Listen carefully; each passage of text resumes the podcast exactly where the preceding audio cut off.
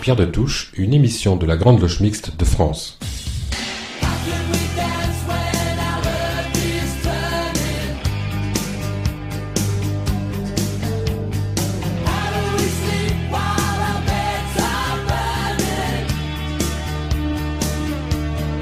Bonjour à toutes, bonjour à tous. Euh, c'est aujourd'hui la première euh, de l'émission Pierre de Touche, l'émission de la GLMF pour Grande Loge Mixte de France obédience euh, donc mixte comme son nom l'indique et cette, cette émission est la première d'une série qui va être régulière et qui s'adresse aux membres de l'obédience en particulier et au reste du monde en général. Cette émission sera animée par Élise, Élise donc pour les prochaines et aujourd'hui donc c'est Édouard Avant, grand maître de la Grande Loge mixte de France, qui va s'en charger et qui va commencer par se présenter. Bonjour à toutes et à tous. Bonjour Gilles, merci, euh, merci pour, euh, pour cet espace de, de parole. Puisqu'il est question de parole, en effet, la Grande Loge mixte de France qui, qui réunit depuis près de 40 ans des, des femmes et des hommes, des sœurs et des frères, euh, œuvre à la réalisation d'un projet. Parce que oui, c'est un scoop, il y a bien un projet maçonnique qui est à l'œuvre. Et euh, ce projet, euh, nous avions, euh, nous avons entrepris le dessin il y, a, il y a quelques mois de commencer à le partager par des écrits et par une politique éditoriale, en particulier avec une revue Sisyphe qui, sort depuis 2019 et qui est accessible à toutes et à tous. Mais l'écrit ne suffit pas à transmettre tout ce que, tout ce que nous souhaitons véhiculer comme, comme valeur, comme principe et comme démarche. Et nous avons, nous avons pris le choix aussi euh, d'utiliser le vecteur de la, de la parole parce qu'elle est indispensable en qu'elle favorise la transmission, euh, la mémorisation et que quand nous parlons, nous transmettons un petit peu plus que des mots. Alors qu'à l'écrit, euh, il y a quelque chose parfois qui peut, qui peut se perdre parce que l'écrit se prête peut-être davantage à une formule et une argumentation démonstrative, mais peut-être un petit peu moins à une transmission, surtout euh, dans ce contexte particulier où euh, la, parole, la présence de l'autre fait, défaut. Alors je vous parlais du projet maçonnique. C'est un projet qui est un petit peu divers et éclaté puisqu'il est composé d'engagement citoyen, euh, de spiritualité, d'ésotérisme. Et c'est un projet qui est marqué par beaucoup de nuances et qu'on va identifier en règle générale sous l'expression chemin initiatique. Mais c'est un projet qui se déploie euh, dans un espace, je dirais presque une terre, euh, qui, qui, cultive les, les, paradoxes et ce qui renvoie parfois de, de la franc-maçonnerie une image trouble, voire troublée. Le paradoxe de femmes et d'hommes vêtus de sombre, cultive la joie, mais qui cultive en même temps euh, le plaisir, les valeurs vitales et le partage. Euh, le paradoxe d'une société qui prétend être solidaire de l'ensemble de l'humanité, mais qui peut donner à l'extérieur le sentiment de cultiver l'entre-soi. Le paradoxe aussi d'une société qui est traditionnelle et d'individus qui sont représentés un petit peu comme des gardiens du temple, euh, c'est-à-dire comme les gardiens d'une forme de passé, mais qui aspirent pourtant à transmettre un monde meilleur aux prochaines générations le paradoxe de personnes qui, qui affirment créer du commun, mais qui cultivent les singularités de chacune et de chacun. Et enfin, le paradoxe de femmes et d'hommes qui aspirent à, tisser un lien avec autrui, mais qui souhaitent mettre à distance leurs pensées et, leurs passions pour pouvoir travailler euh, sur, ces, sur ces passions. Donc c'est une... Euh, la franc-maçonnerie, au fond, pour nous, euh, la Grande Loge de France, c'est cette alchimie improbable d'individus qui sont bien souvent d'accord sur rien ou sur presque rien et qui pourtant partagent l'essentiel. Donc c'est cet essentiel qu'on va essayer de partager dans cette période euh, difficile et même parfois terrible pour les, pour les plus isolés et les plus vulnérables d'entre nous, euh, période qui, qui, modifie et qui altère très largement notre perception de l'espace et du temps. Il y a un point que je souhaitais souligner, c'est que la franc-maçonnerie, contrairement à ce qu'on peut parfois croire ou ce que même certains d'entre nous peuvent prétendre, à mon sens, hein, euh, n'a peut-être rien inventé par elle-même. Alors quand je dis à mon sens, c'est parce que euh, je porte certes la parole de la Grande Loge Mixte de France, mais je porte absolument pas la parole des 5000 sœurs et, frères qui sont membres de la Grande Loge Mixte de France. Chacun est responsable de sa parole. Alors quand je dis que la franc-maçonnerie euh, n'a peut-être rien inventé par elle-même, j'ai peut-être raison ou j'ai peut-être pas raison. Euh, j'ai peut-être pas raison, mais tout dépend ce qu'on met dans l'invention. Parce que l'inventeur, c'est pas seulement celui qui invente ou qui imagine quelque chose de nouveau, contrairement à ce qu'on croit. Euh, et là, je parlerai peut-être en tant que juriste. Du point de vue juridique, l'inventeur ou l'inventrice, puisqu'on peut utiliser les deux euh, exceptions, c'est aussi celui qui va trouver par hasard un trésor sur le terrain d'autrui et qui acquiert ainsi le droit d'en posséder la moitié. Je me permets quand même d'insister sur un point, puisque je, vois Michel là qui, qui tique un peu. Euh, la découverte doit être faite par hasard. Euh, et le plus souvent à l'occasion de travaux. Il est donc inutile, et je tiens à dire que c'est réprimé par la loi, de se munir d'un détecteur de métaux et d'aller creuser dans le jardin du voisin. En tout cas, inventer, ce n'est pas toujours innover, et on peut inventer ce que d'autres ont déjà trouvé.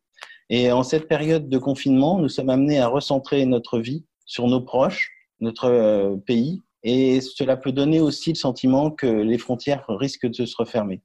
Je voulais dire aussi que les différents niveaux que constituent nos proches, notre famille, notre pays et l'humanité tout entière ne permettent pas toujours un développement continu du fait de ce recentrage et que donc il manque des termes dans ce développement et dans cette réflexion qui sont, à mon sens, l'école et la fraternité, qui sont les conditions d'une véritable universalité, c'est-à-dire la distribution ample et libre à toutes et à tous des trésors des humanités. À son modeste niveau et sans la moindre velléité moralisatrice, c'est ce que la Grande Loge Mixte de France s'efforce de faire. Voilà, Gilles, pour une présentation euh, modeste et que j'espère brève. Bien, merci Edouard, c'est très clair. C'est une belle initiative en tout cas que cette, émission, surtout en cette période de confinement, on est tous un peu à l'affût de briser euh, des solitudes volontaires ou pas, parfois un peu difficiles à supporter. Alors, euh, donc, c'est une émission zéro aujourd'hui, une émission qui n'a pas vocation à être diffusée, quoique. Alors, je vois pas mal de monde autour de cette table virtuelle. Est-ce qu'on peut les présenter? Avec plaisir. ceux qui vont peut-être parler. Je vais peut-être euh, peut présenter successivement. Euh, euh, Christiane Vienne, qui est, qui est ancienne ministre de la Santé en Belgique, et qui est grand maître adjoint de la Grande Loge de France et présidente de la commission bioéthique et liberté, sur lesquelles, sur lesquelles je reviendrai peut-être brièvement tout à l'heure. Euh, nous avons euh, Élise Ovar-Barat, qui est, euh, qui est en charge de la, de la communication de la Grande Loge Mixte de France et qui a permis à la Grande Loge Mixte de France de, bah, de, se, de se déployer de se déployer vers l'extérieur parce que sans l'extérieur, nous n'existons pas. Michel Baron, qui est psychanalyste, auteur, philosophe, qui, qui multiplie les qualités, et je pourrais même pas en faire l'inventaire. Et puis Franck Foucret, qui, euh, est connu, euh, euh, d'un grand nombre d'entre vous, qui est l'auteur de, nombreux livres, de nombreux ouvrages sur la, sur la franc-maçonnerie, notamment dans une perspective didactique, et qui a, qui a fait à, la Grande Loge Mixte de France l'honneur de la rejoindre il y a, il y a quelques mois.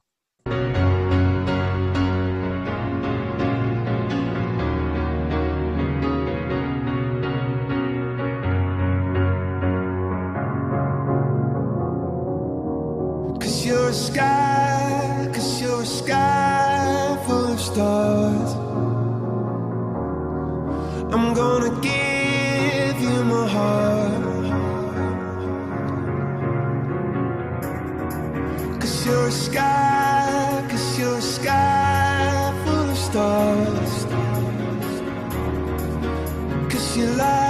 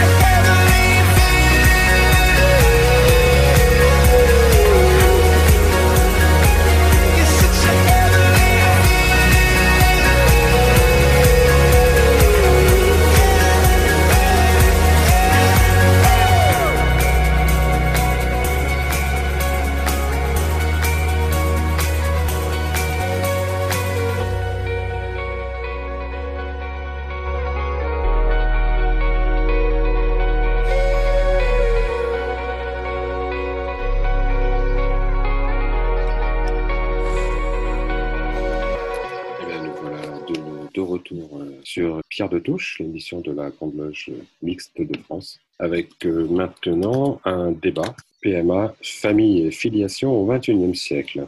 Édouard Abron, grand maître.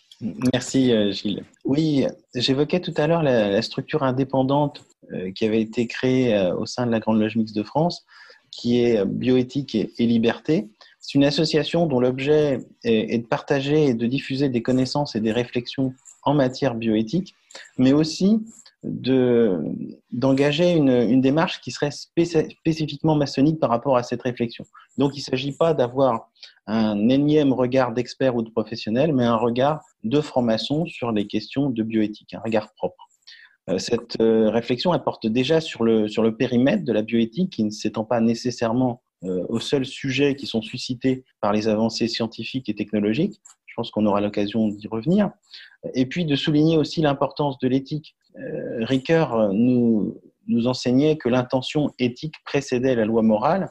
Et la question qui se pose, c'est comment passer de cette intention éthique à la loi de bioéthique qui est régulièrement revisitée et réévaluée à l'aune de l'évolution des sciences, mais aussi à l'aune des changements du regard de la société et que la société porte sur les questions de bioéthique. Et d'ailleurs, à cet égard, on ne peut pas faire euh, complètement abstraction de, de, de l'époque euh, et de la séquence que nous traversons, puisque euh, la pandémie du Covid-19 porte également elle-même des enjeux éthiques majeurs. On le voit, on le, en tout cas, on le, on, le, on le, soupçonne, notamment au regard de l'application de certains principes bioéthiques, tels que les principes d'équité, qui vont être posés par les pénuries de ressources qu'on observe, de dignité, d'autonomie, l'exigence de solidarité, les questions de liberté publique, le rôle des experts, quelle participation de la société civile, la situation des populations plus précaires, la confidentialité des données de santé, l'accès aux soins, le rôle qu'on attend de l'industrie pharmaceutique.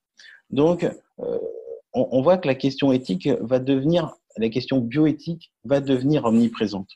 Euh, s'agissant plus spécifiquement du, sujet qui est abordé aujourd'hui, euh, on peut souligner que c'est un domaine qui est alimenté aussi par beaucoup de, fantasmes, euh, mais aussi par des représentations qui sont liées à notre histoire personnelle, à notre histoire familiale, à nos convictions, à nos croyances parfois.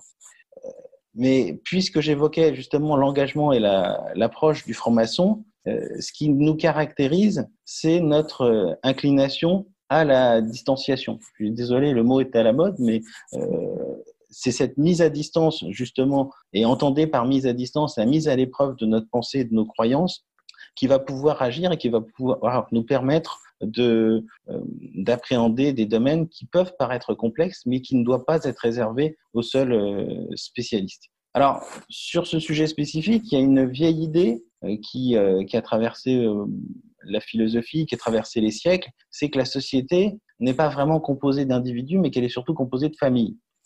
Et que, au fond, la première des sociétés, c'est la société qui serait formée même entre la mère et l'enfant. Et c'est pourquoi Comte disait que la famille est l'école des sentiments humains et qu'elle serait en gros le, moule qui permettrait d'annoncer euh, une société universelle, une société fraternelle. En tout cas, c'est une image qui est utilisée. Euh, regardez, le mot même fraternité euh, renvoie à cette idée de, famille. Alors, ce qui serait intéressant, et c'est pourquoi nous avons deux, deux approches qui vont être très complémentaires, celle de Christiane Vienne et de Michel Baron, c'est de voir, puisqu'il y a une vraie interaction, d'une part, en quoi les avancées euh, scientifiques, technologiques et biologiques modifient les structures familiales, mais aussi en quoi euh, l'évolution même des structures familiales euh, va orienter et déterminer peut-être la recherche scientifique et, les réflexions bioéthiques en formulant de nouveaux, de nouveaux besoins et de nouvelles attentes de la, de la société. Par exemple, il y a une phrase qui, qui, qui m'a marqué et que j'entends régulièrement dans la bouche de, de Christiane, c'est que désormais, euh, les, les, les, parents souhaitent avoir euh, des enfants issus de leur patrimoine génétique. Et je vois, Christiane et, et, et c'est vrai que c'est une. Euh, alors, c'est une affirmation et je laisserai Christiane la, la, développer, mais en tout cas qui, qui, qui nous emmène aussi loin dans un certain nombre de réflexions, puisque il y a l'éclatement des, des, modèles familiaux et puis des, des choix de vie, euh, l'aspiration à une émancipation, euh, tout en rappelant cette, cet énoncé primordial de transmission de notre patrimoine génétique, eh bien, va, va déterminer de, un certain nombre de problématiques et de questionnements que nous allons pouvoir partager ensemble avec, euh, avec Christiane, euh, Michel et puis, et puis tout le monde. Voilà en, voilà en guise d'introduction, euh, cher Gilles. Merci Edouard.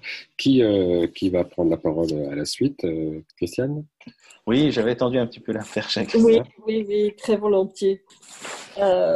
merci beaucoup Edouard de, de, ces réflexions qui, qui cadrent bien notre, notre approche. Et j'ai envie de dire, euh, peut-être que la famille euh, telle qu'on la conçoit maintenant, ou telle qu'on veut, qu'on prétend la concevoir maintenant, avec euh, papa, maman, des enfants, cette famille-là, elle n'a jamais réellement existé.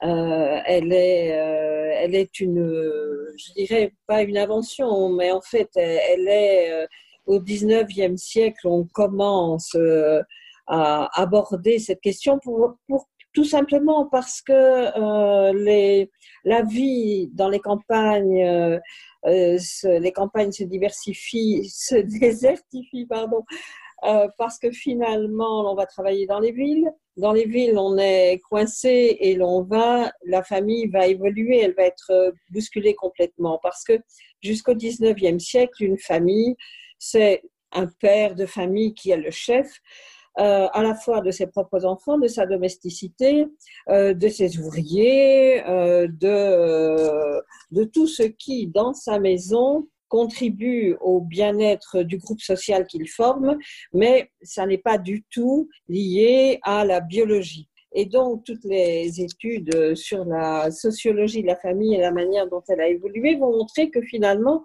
cette famille dont on parle et à qui l'on va donner des vertus euh, euh, extrêmement importantes euh, et civilisatrices, cette famille, elle est en constante évolution. Elle est en constante évolution et elle est vis-à-vis -vis de l'enfant, elle a un rapport qui a lui aussi beaucoup évolué. Euh, je ne pense pas qu'on soit bien conscient que, par exemple, au XIXe siècle, dans cette famille euh, élargie que je décrivais, les abandons d'enfants étaient chose courante. Ce qui se retrouve dans les contes de fées était la réalité. Entre 30 et 50 des enfants étaient abandonnés. Donc, on ne peut pas dire qu'il y avait à l'enfant un rapport qui soit un rapport euh, de proximité et d'affection. Aujourd'hui, l'enfant est devenu un enjeu euh, considérable pour le couple, et Michel en parlera bien mieux que moi.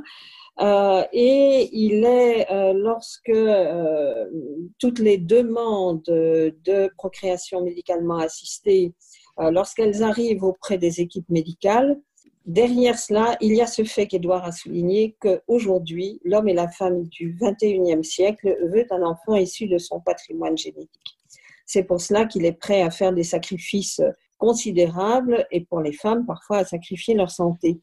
Et donc, si euh, dans le cadre de la révision de la loi de bioéthique, si l'on a tellement euh, focalisé les débats sur la PMA, c'est euh, avant tout pour des raisons affectives, parce que la loi contient bien d'autres choses et qui ont aussi un impact plus important sur la société, comme par exemple la question du don d'organes croisés, euh, comme par exemple toute la réflexion autour de la recherche sur l'embryon.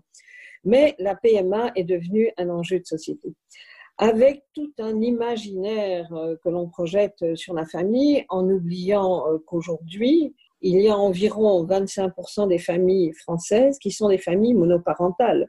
Donc, lorsque l'on dit la PMA, c'est l'enfant sans père, euh, c'est une plaisanterie parce qu'aujourd'hui et depuis toujours, beaucoup d'enfants sont élevés dans des familles monoparentales. Mais l'on n'est pas famille monoparentale à toujours, c'est pas une condamnation à vie.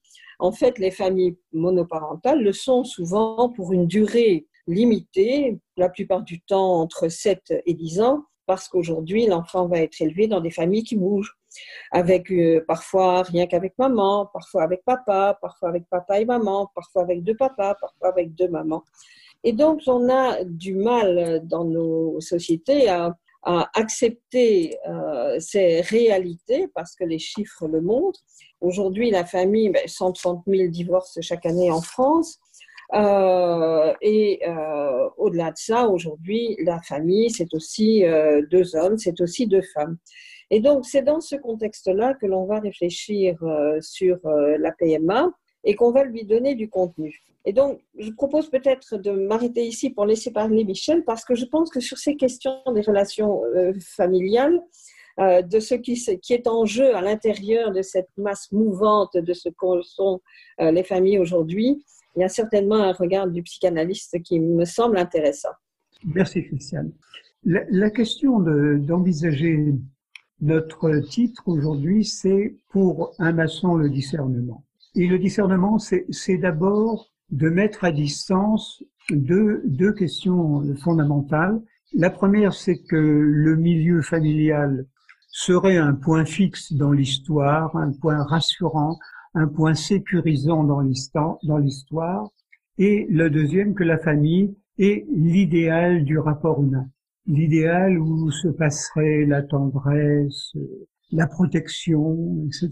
je crois que nous devons lucidement euh, discuter entre nous de ces questions. Alors le, premier point, le point fixe dans, l'histoire, il s'avère euh, particulièrement faux la, famille, c'est le milieu finalement le plus perméable par rapport aux idéologies.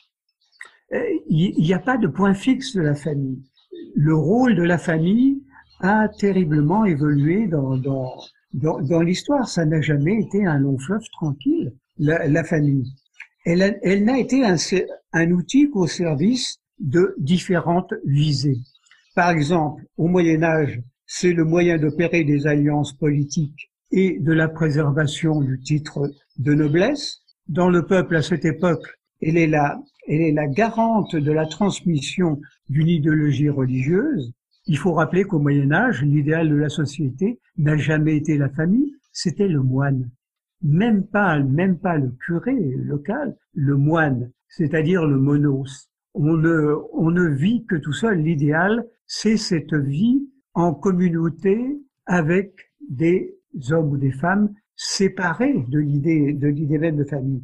C'est sans doute la réforme protestante qui va introduire l'idée de famille. Ce n'est seulement qu'au XVIe siècle, d'une certaine façon, qu'on va considérer la famille euh, comme centrale, parce qu'elle va devenir le lieu de transmission économique et d'héritage ou du savoir-faire de l'artisanat. Et la Révolution et l'Empire ayant besoin de soldats, la famille va être le lieu où l'on doit fabriquer de nombreux hommes de troupes. Cette demande sera poursuivie par le capitalisme hein, au, XIXe siècle pour pourvoir à la demande d'ouvriers, de prolétaires.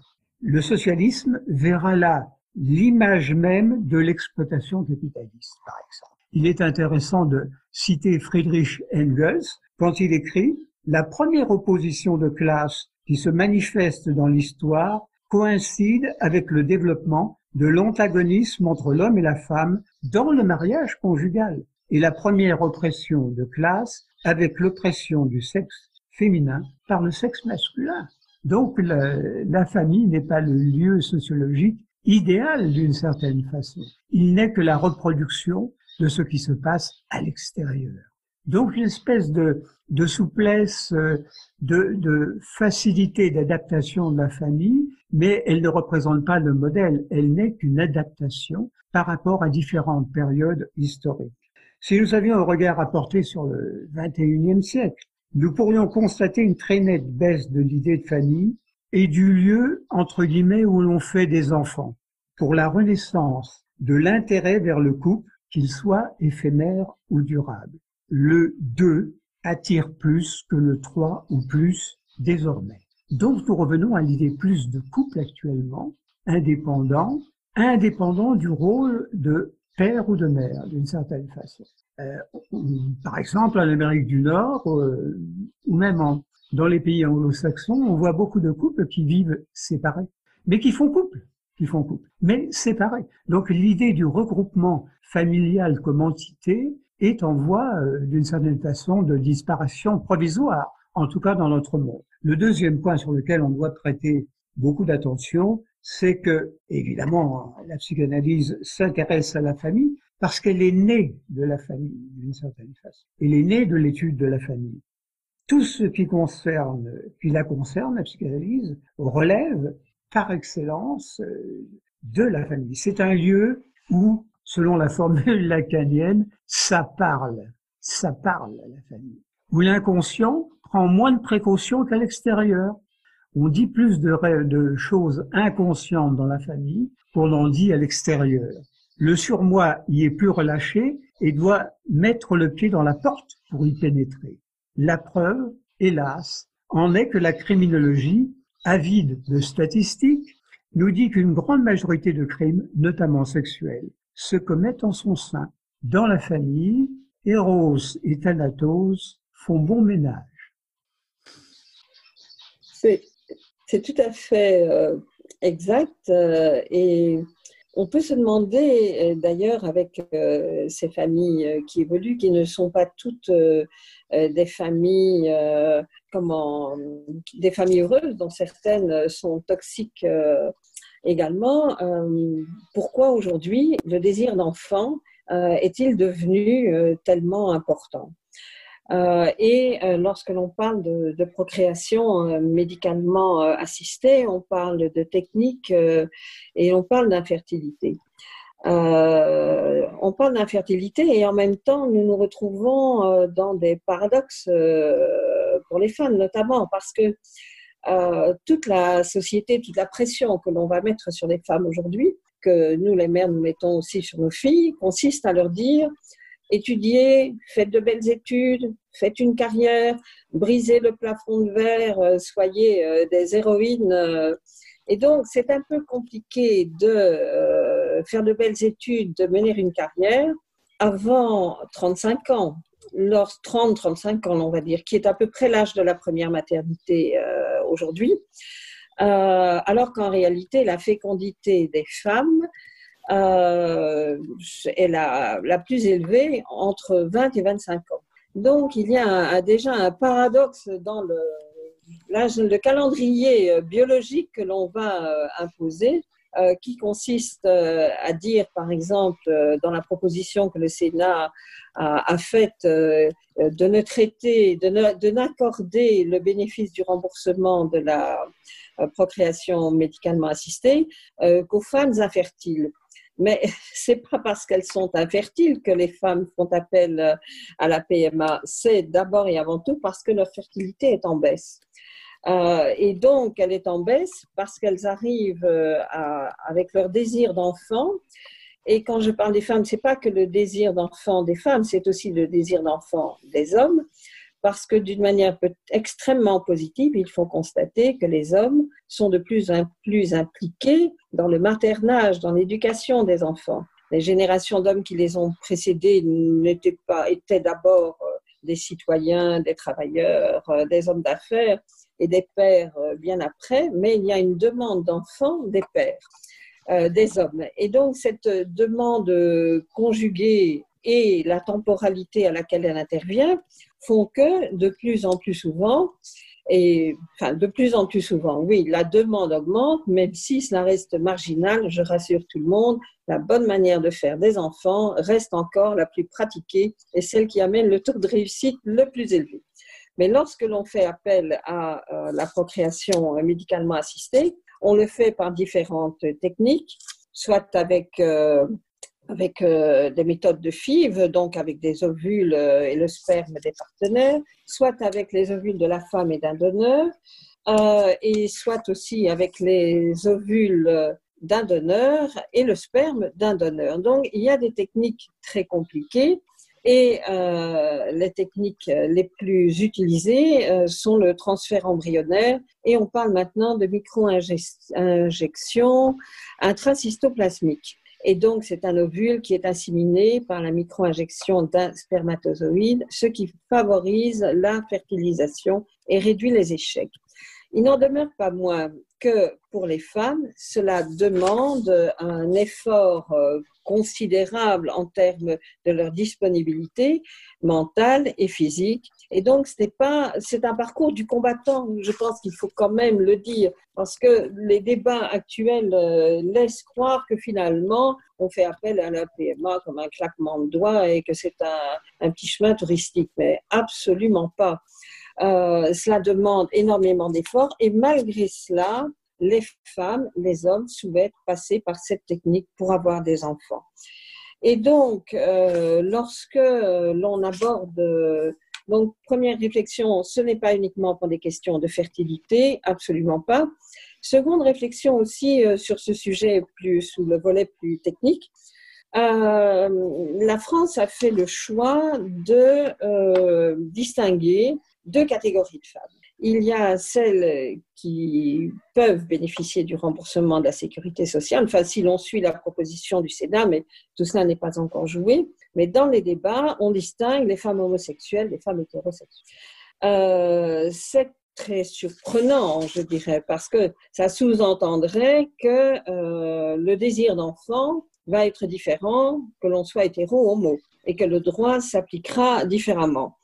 Dans les pays de l'Union européenne, la plupart euh, des pays n'ont même pas abordé cette question-là. Ça n'a même pas été discuté parce que l'on considère que euh, ce qui est vrai pour une femme est vrai pour une autre. Il n'y a pas de discrimination à amener. Et par exemple, le Royaume-Uni, la Belgique, l'Espagne, la Grèce, les Pays-Bas, le Danemark et plus loin les États-Unis, le Canada autorisent la PMA pour les femmes seules et pour les femmes homosexuelles. Donc, sur le principe dans quoi le désir d'enfant d'une femme euh, devrait être euh, stigmatisé en fonction de ses pratiques sexuelles. Et euh, au sein de l'Union européenne, par exemple, sur des sujets d'actualité qui, qui accompagnent ce débat sur la PMA, il y a le droit des enfants à connaître ses origines. Visiblement, aujourd'hui, dans nos sociétés, si l'on veut à la fois un enfant issu de son capital génétique, l'on est aussi de plus en plus attentif à ce que l'enfant ait accès à ses origines, à ce que cela devienne un droit. Et donc les sensibilités euh, ont évolué considérablement à ce sujet-là. Et l'on voit à quel point ce débat euh, autour euh, de la procréation médicalement assistée ouvre ouvre toute une palette de réflexions dans des domaines très différents. Parce qu'il y a à la fois cette question du droit de l'enfant à ses origines, et il y a aussi, d'une certaine manière, le droit de l'enfant à euh, non seulement connaître ses origines, mais aussi à être reconnu en tant que tel, quel que soit son mode de procréation. Et ça me semble extrêmement important sur un autre sujet qui n'est pas celui d'aujourd'hui, mais qui est celui de la reconnaissance des enfants qui sont nés alors à l'étranger de euh, pratiques de GPA. Et donc aujourd'hui, l'on a euh, parce que parfois on, fantasme beaucoup euh, sur ce que deviennent les enfants de la PMA. Mais rappelons euh, tout de même que les premières FIV euh, sont très anciennes, que l'on a beaucoup de recul et qu'il y a eu beaucoup d'études en la matière. Donc on n'est pas dans un désert. C'est pas comme si tout à coup euh, l'on se mettait à réfléchir à ces enfants qui naissent euh, de techniques euh, scientifiques nouvelles.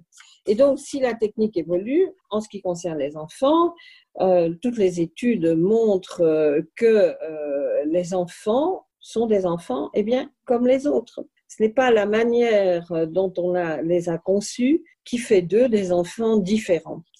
Et euh, des études menées notamment en Australie, aux États-Unis, au Canada, en Grèce, montrent qu'il n'y a pas de retard de développement chez les enfants, mais que les mères sont plus angoissées. Cet enfant est tellement désiré, cet enfant est tellement l'objet euh, euh, du projet parental qu'il est entouré de soins parfois excessifs, surtout dans la petite enfance.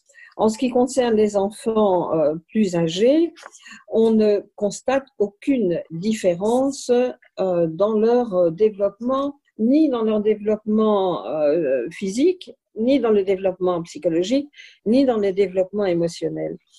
Et donc, si l'on prend des études tout à fait récentes, on se rend compte que ce n'est pas le lien c'est pas la manière dont l'enfant a été conçu qui fait de lui euh, un être, euh, un individu euh, épanoui et heureux, c'est davantage le lien affectif que l'on crée autour de lui.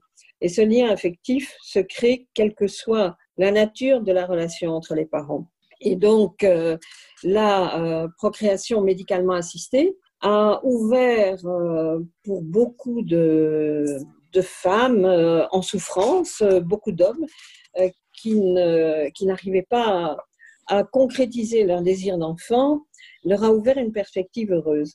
Euh, ça ne veut pas dire que tout est parfait, ça ne veut pas dire euh, les enfants qui naissent euh, sans aucune aide scientifique dans leur développement, tout n'est pas parfait non plus. Et donc, il n'y a pas vraiment de différence majeure. Donc, la plupart des débats que nous avons aujourd'hui autour de la, la, PMA sont des débats qui sont des débats plutôt, je dirais, on projette sur ce sujet-là euh, des angoisses de la société. On projette sur ce sujet-là une morale que l'on voudrait parfois voir imposer euh, à tous. Mais euh, en ce qui me concerne, j'ai toujours pensé que le législateur ne devait pas être un moraliste, que dans le cadre de la révision de la loi de la PMA, comme pour tout ce qui concerne la bioéthique, le rôle du législateur, c'est de veiller à trouver le point d'équilibre qui va créer le plus de liberté dans le respect de chacun.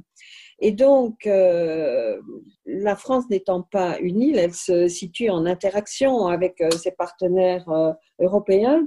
Je pense que sur tous les sujets de bioéthique, l'on devrait réfléchir au-delà de son territoire national, sur plein d'autres choses aussi par ailleurs, et voir un peu comment font les autres, comment ils fonctionnent, quels sont vous savez, il y, a, un élément de réflexion que j'ai toujours à l'esprit et qui me semble tellement, comment, parfois, euh, comment tellement malsain. lorsque l'on a, avant que la France n'ait ouvert un droit à l'avortement, les femmes allaient se faire avorter dans les pays voisins. Euh, puis maintenant, on va mourir dans les pays voisins. Euh, puis maintenant, on va faire des bébés dans les pays voisins.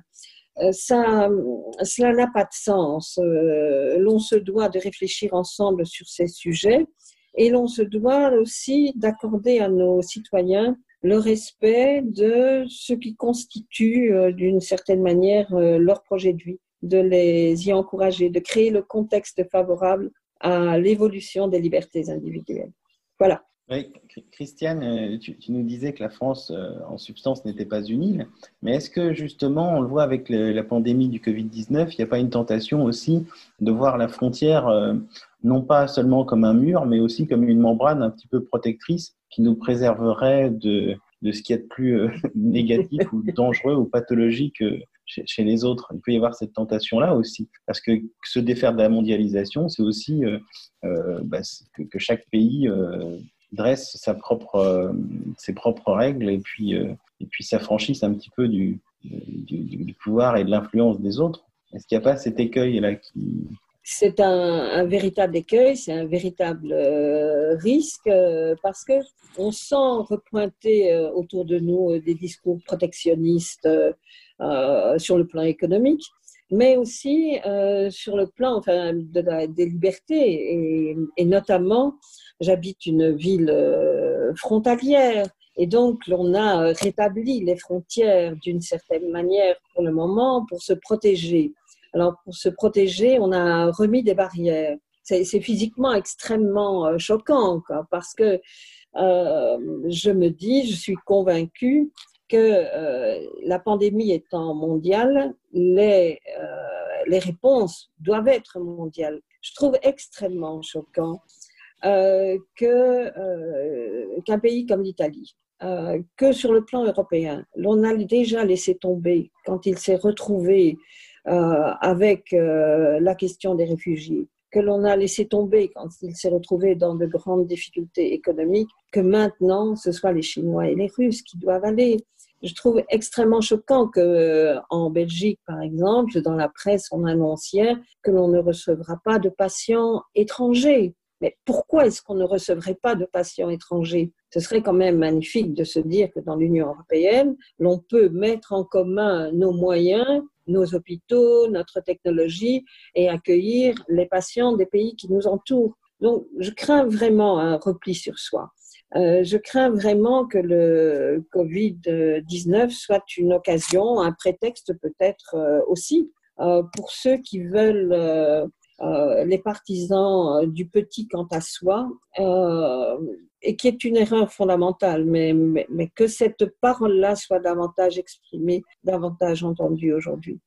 le, fait de rétablir des frontières, même si c'est pour une durée limitée, est extrêmement négatif, me semble-t-il. Et d'autre part, sur le plan euh, économique, nous aurons besoin les uns des autres. Les pays, l'Union européenne aura besoin de, toutes ses forces et de toute sa capacité de collaboration pour sortir de ce qui sera le second défi après le Covid-19, c'est de sauver nos emplois, notre économie, de maintenir, euh, de nous maintenir en tant que partenaires dans ce monde qui est, quoi que l'on dise, Covid-19 ou pas, et le Covid-19 en est peut-être euh, le meilleur exemple, mondialisé. Et le monde restera mondialisé. Et l'économie le restera, quoi que l'on en dise, et quoi que certains espèrent.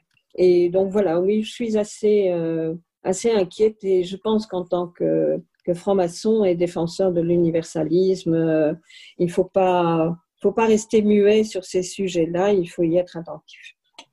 Merci Christiane. Pour revenir au sujet qui nous préoccupait, euh, puisqu'il était intitulé Famille et filiation, est-ce qu'on peut évoquer un petit peu justement la question de la filiation Parce qu'on l'a vu dans le, projet de loi, il y avait une tentation de, faire une filiation spécifique au couple de femmes, puisqu'il n'y avait plus de référence possible à la vraisemblance biologique. Alors, est-ce que la vraisemblance biologique doit continuer à irriguer euh, les lois de bioéthique ou est-ce qu'on doit euh, s'en défaire complètement? S'agissant de la question précise de la, de la filiation, qui porte euh, des enjeux à la fois symboliques et puis des enjeux aussi juridiques qui sont, qui sont considérables.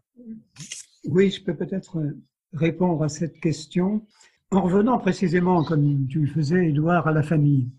Et finalement, à quoi ça sert la famille d'une certaine façon? Parce que la, réponse est dans, ce à quoi ça sert, point d'interrogation la famille. Et la, la, famille, elle a un rôle symbolique extrêmement important. C'est le lieu où l'inceste est prohibé. Ça, c'est un point fondamental. Alors, il y a des transgressions, on le voit malheureusement dans l'actualité, mais c'est par excellence le lieu où on expérimente de façon active que là, l'inceste est prohibé. Le deuxième point, qui est le deuxième point important symbolique, c'est l'apprentissage de la, de la loi symbolique. C'est un lieu où on apprend la loi symbolique par la présence d'une figure paternelle qui n'est pas forcément celle du père biologique. C'est-à-dire que pour l'enfant, il est essentiel qu'il y ait une référence, pour les enfants, qu'il y ait une référence à une force qui les dépasse et qui mette précisément euh, une barrière dans l'inceste avec l'autre parent.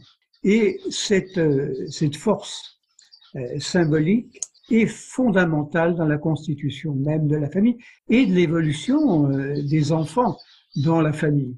S'il n'y a pas cette confrontation au pouvoir symbolique, il n'y a, il n'y a pas de possibilité de, de continuer et d'intégrer et d'intégrer un, un, apprentissage de la loi symbolique. Et ça, je crois que c'est un rôle fondamental, d'une certaine façon. Il y avait un exemple assez euh, courant, euh, d'une certaine façon, dans l'histoire, quand nous avions euh, des colonies à une époque, beaucoup de fonctionnaires vivaient là-bas et leurs familles vivaient en France. Et que dans ces familles qui étaient restées en France, le fait de la présence ou non du père n'était pas important si la mère l'incluait dans son propre discours ou s'il y avait des représentations photographiques, etc. Donc pour l'enfant, il est important qu'il intègre cette dimension symbolique, et je crois que c'est le principal rôle de la famille, mais sans que le père, même un père physique, soit euh, forcément là, d'une certaine façon. Et là, la mère joue un rôle fondamental. C'est elle qui donne finalement ce rôle symbolique au père. Si le discours ne passe pas par la mère de l'existence du père symbolique, la loi symbolique ne passe pas. Et c'est bien là le rôle de la famille, peu importe le modèle de la famille, le vécu de la famille, si ce n'est cette intégration d'un discours symbolique qui crée euh, finalement ensuite la reconnaissance de l'altérité et le vécu de l'altérité, et, donc de l'éthique. Et comme nous sommes francs-maçons, nous, euh, très, très liés à, cette éthique, euh, il, est, important que, que, nous, soyons euh, là. Oui. Est-ce que, moi je me pose la, question, euh, en ce qui concerne la filiation, on reste en droit quand même les, héritiers d'une tradition du père chef de famille, de la comment la filiation est liée à une lignée paternelle. Historiquement, je dirais, dans l'esprit de, beaucoup, on doit être euh, l'enfant d'un père euh, et d'une mère. Bon, je pense que tout nous montre euh, que la dimension symbolique de cette, de cette image, la fonction paternelle peut être exercée par une femme euh, et la fonction maternelle peut être exercée par un homme.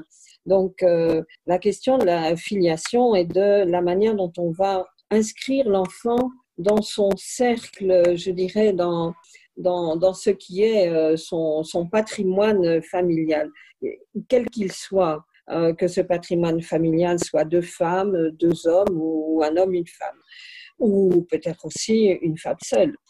Donc, euh, ce dont il était question, ce dont tu parlais, Edouard, la création d'un statut sui generis pour des, filiations qui incluent notamment deux mères. Euh, je crois que la solution, la première solution trouvée était un peu euh, tirée par les cheveux parce qu'elle était euh, très compliquée. mais il faut trouver une solution qui soit à la fois simple. Parce que si l'on dit un homme et une femme, deux femmes, deux hommes peuvent se marier entre eux, bah, pour quelle raison ne pourraient-ils pas légalement devenir simplement parents? Pourquoi faudrait-il adopter l'enfant de l'autre pour être euh, son parent? Donc, euh, ça demande une révision, euh, je dirais, une, révision même de la, conception que l'on a de la filiation et de la manière dont on va la traduire en droit. Ça pose la question importante, même si elle ne vient pas en principe à la naissance, qui est celle de l'héritage aussi. Comment va-t-on, euh, comment se structure-t-on à la fois d'un point de vue identitaire, mais aussi du point de vue des patrimoines, euh, de qui est-on l'héritier euh, Donc la solution qui avait été trouvée me semblait la première, mais bon, je n'ai plus les détails en tête, était très compliquée. Je pense qu'il y a moyen de faire plus simple, mais il faut pouvoir répondre à cette question. et le faire d'une manière je dirais, qui soit lisible pour l'enfant, pour ses, pour ses mères, euh, et qui ne, qui ne soit pas une manière de créer une sous-filiation. Euh, ce qui serait euh, la pire des choses. Il faut pouvoir mettre à égalité les différentes manières à la fois de faire famille, de faire couple et, et de, euh, de transmettre son nom, son patrimoine social à ses enfants voilà, je ne peux pas. Je pense que peut-être que toi, Edouard, qui est un spécialiste euh, de droit, euh, euh, peut peut-être détailler cette question.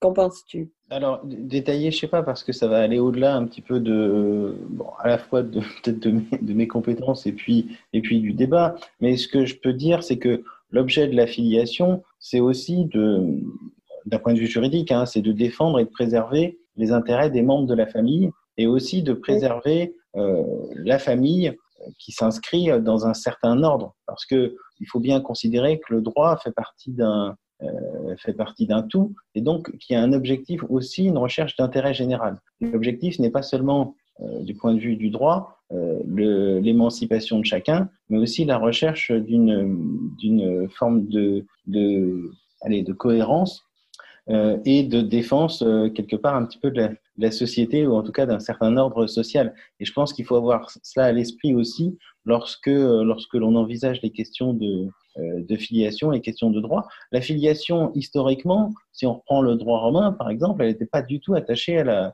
à la réalité ou à la vraisemblance biologique. vous pourriez, donc, il n'y a rien de, il a rien d'écrit ni dans les astres ni dans les cieux. Il y a une, une volonté, en revanche, qui est une volonté euh, sociale, qui peut même être une volonté politique. Et la question qui se pose aujourd'hui, alors que comme tu l'as dit, en effet, le projet de loi euh, revient en deuxième lecture aujourd'hui devant l'Assemblée nationale, c'est qu'est-ce que euh, la société attend euh, est-ce que aujourd'hui, est-ce que pourquoi est-ce qu'on fait des enfants? Est-ce que ça correspond à un désir individuel? Est-ce que c'est aussi un besoin de la société? Parce que tu l'as dit, euh, il y a aussi une fécondité qui globalement euh, est en baisse. Il y a des enjeux, il y a des enjeux qui sont qui sont économiques, qui sont sociaux importants, qui sont très importants. Et le le, le Covid-19, enfin la pandémie de Covid-19, elle laisse aussi un petit peu voir ça, c'est que individuellement, on n'est pas forcément grand chose et que à un moment, ce qui fait sens aussi, c'est la société. Et donc, que on, arrive aujourd'hui à ce paradoxe que euh, finalement, on le voit avec le comité scientifique, le conseil scientifique. Le président va consulter le conseil scientifique, c'est euh, ce conseil scientifique qui en gros va déterminer largement la politique du gouvernement, euh, ce qui est une manière peut-être de chercher par avance à s'exonérer d'une forme de responsabilité, je ne sais pas, hein, c'est un questionnement. C'est aujourd'hui comment est-ce que la loi émerge? Est-ce que finalement ce sont les représentants de la nation qui, euh, qui votent la loi, qui vont décider d'une orientation euh, majeure pour l'avenir? Est-ce que la société civile a vocation à participer?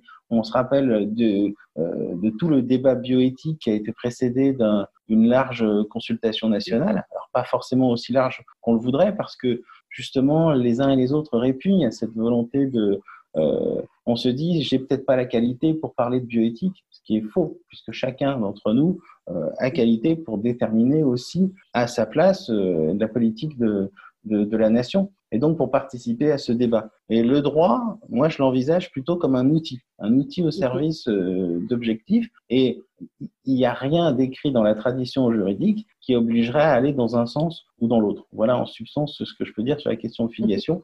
Mais euh, à travers la filiation, on veut protéger quelque chose ou quelqu'un. Oui. Toujours ça. Mais Edouard, euh, il y a quelque chose d'important dans cette baisse de la fécondité aussi. C'est que dans notre époque, on dissocie de plus en plus le plaisir de la reproduction. Mhm. Et que les techniques nouvelles, d'ailleurs, font que euh, on le dissocie de plus en plus. C'est-à-dire que la création d'enfants in vitro fait qu'on peut dissocier le plaisir de plus en plus de la maternité ou de la paternité d'une certaine façon. Et euh, on l'a vu au cours de l'histoire, il y a eu un développement euh, des mœurs, hein, d'une certaine façon, à partir du 18e, mais surtout au 19e, dans ce qu'on appelait la, la, famille idéale. La mère s'occupait de faire des enfants et en contrepartie, euh, il y avait une petite bonification de plaisir, mais le plaisir des hommes se passait autre part, se passait avec d'autres femmes ou d'autres femmes. C'est-à-dire que d'autres femmes ou d'autres euh, relations qui se passaient à l'extérieur. Et dès cette époque-là, on avait déjà dissocié ce qu'il en était du plaisir dans la famille, qui ne servait que bonification à la reproduction, et le plaisir qui se passait autre part. Et cette, cette euh, pratique, ou, en tout cas cette euh, approche de la famille, a continué euh, d'une façon à se multiplier. Et on arrive maintenant à cela, où on a bien différencié plaisir qu'on peut prendre en couple, par exemple, sans enfant. Ou au moment où il y a besoin de l'enfant, on peut le, le faire naître ou utiliser les techniques d'une certaine façon pour le faire naître. Donc on assiste bien là à un clivage extraordinaire au sein de quelque chose qui se voulait, voulait unitaire, qui ne l'était pas d'ailleurs, qui ne l'a jamais été. Qui ne l'a jamais été. Qui ne l'a jamais été. Mais maintenant, euh, nous, nous sommes dans la réalité de ce fait et on en parle librement, les gens en parlent librement maintenant. Donc, euh, qu'est-ce qu'il en est euh, précisément de ce besoin d'enfant quand peu à peu il a été remplacé par l'idée du plaisir, de ce plaisir qui n'était qu'une bonification que la nature accordait pour sa continuité.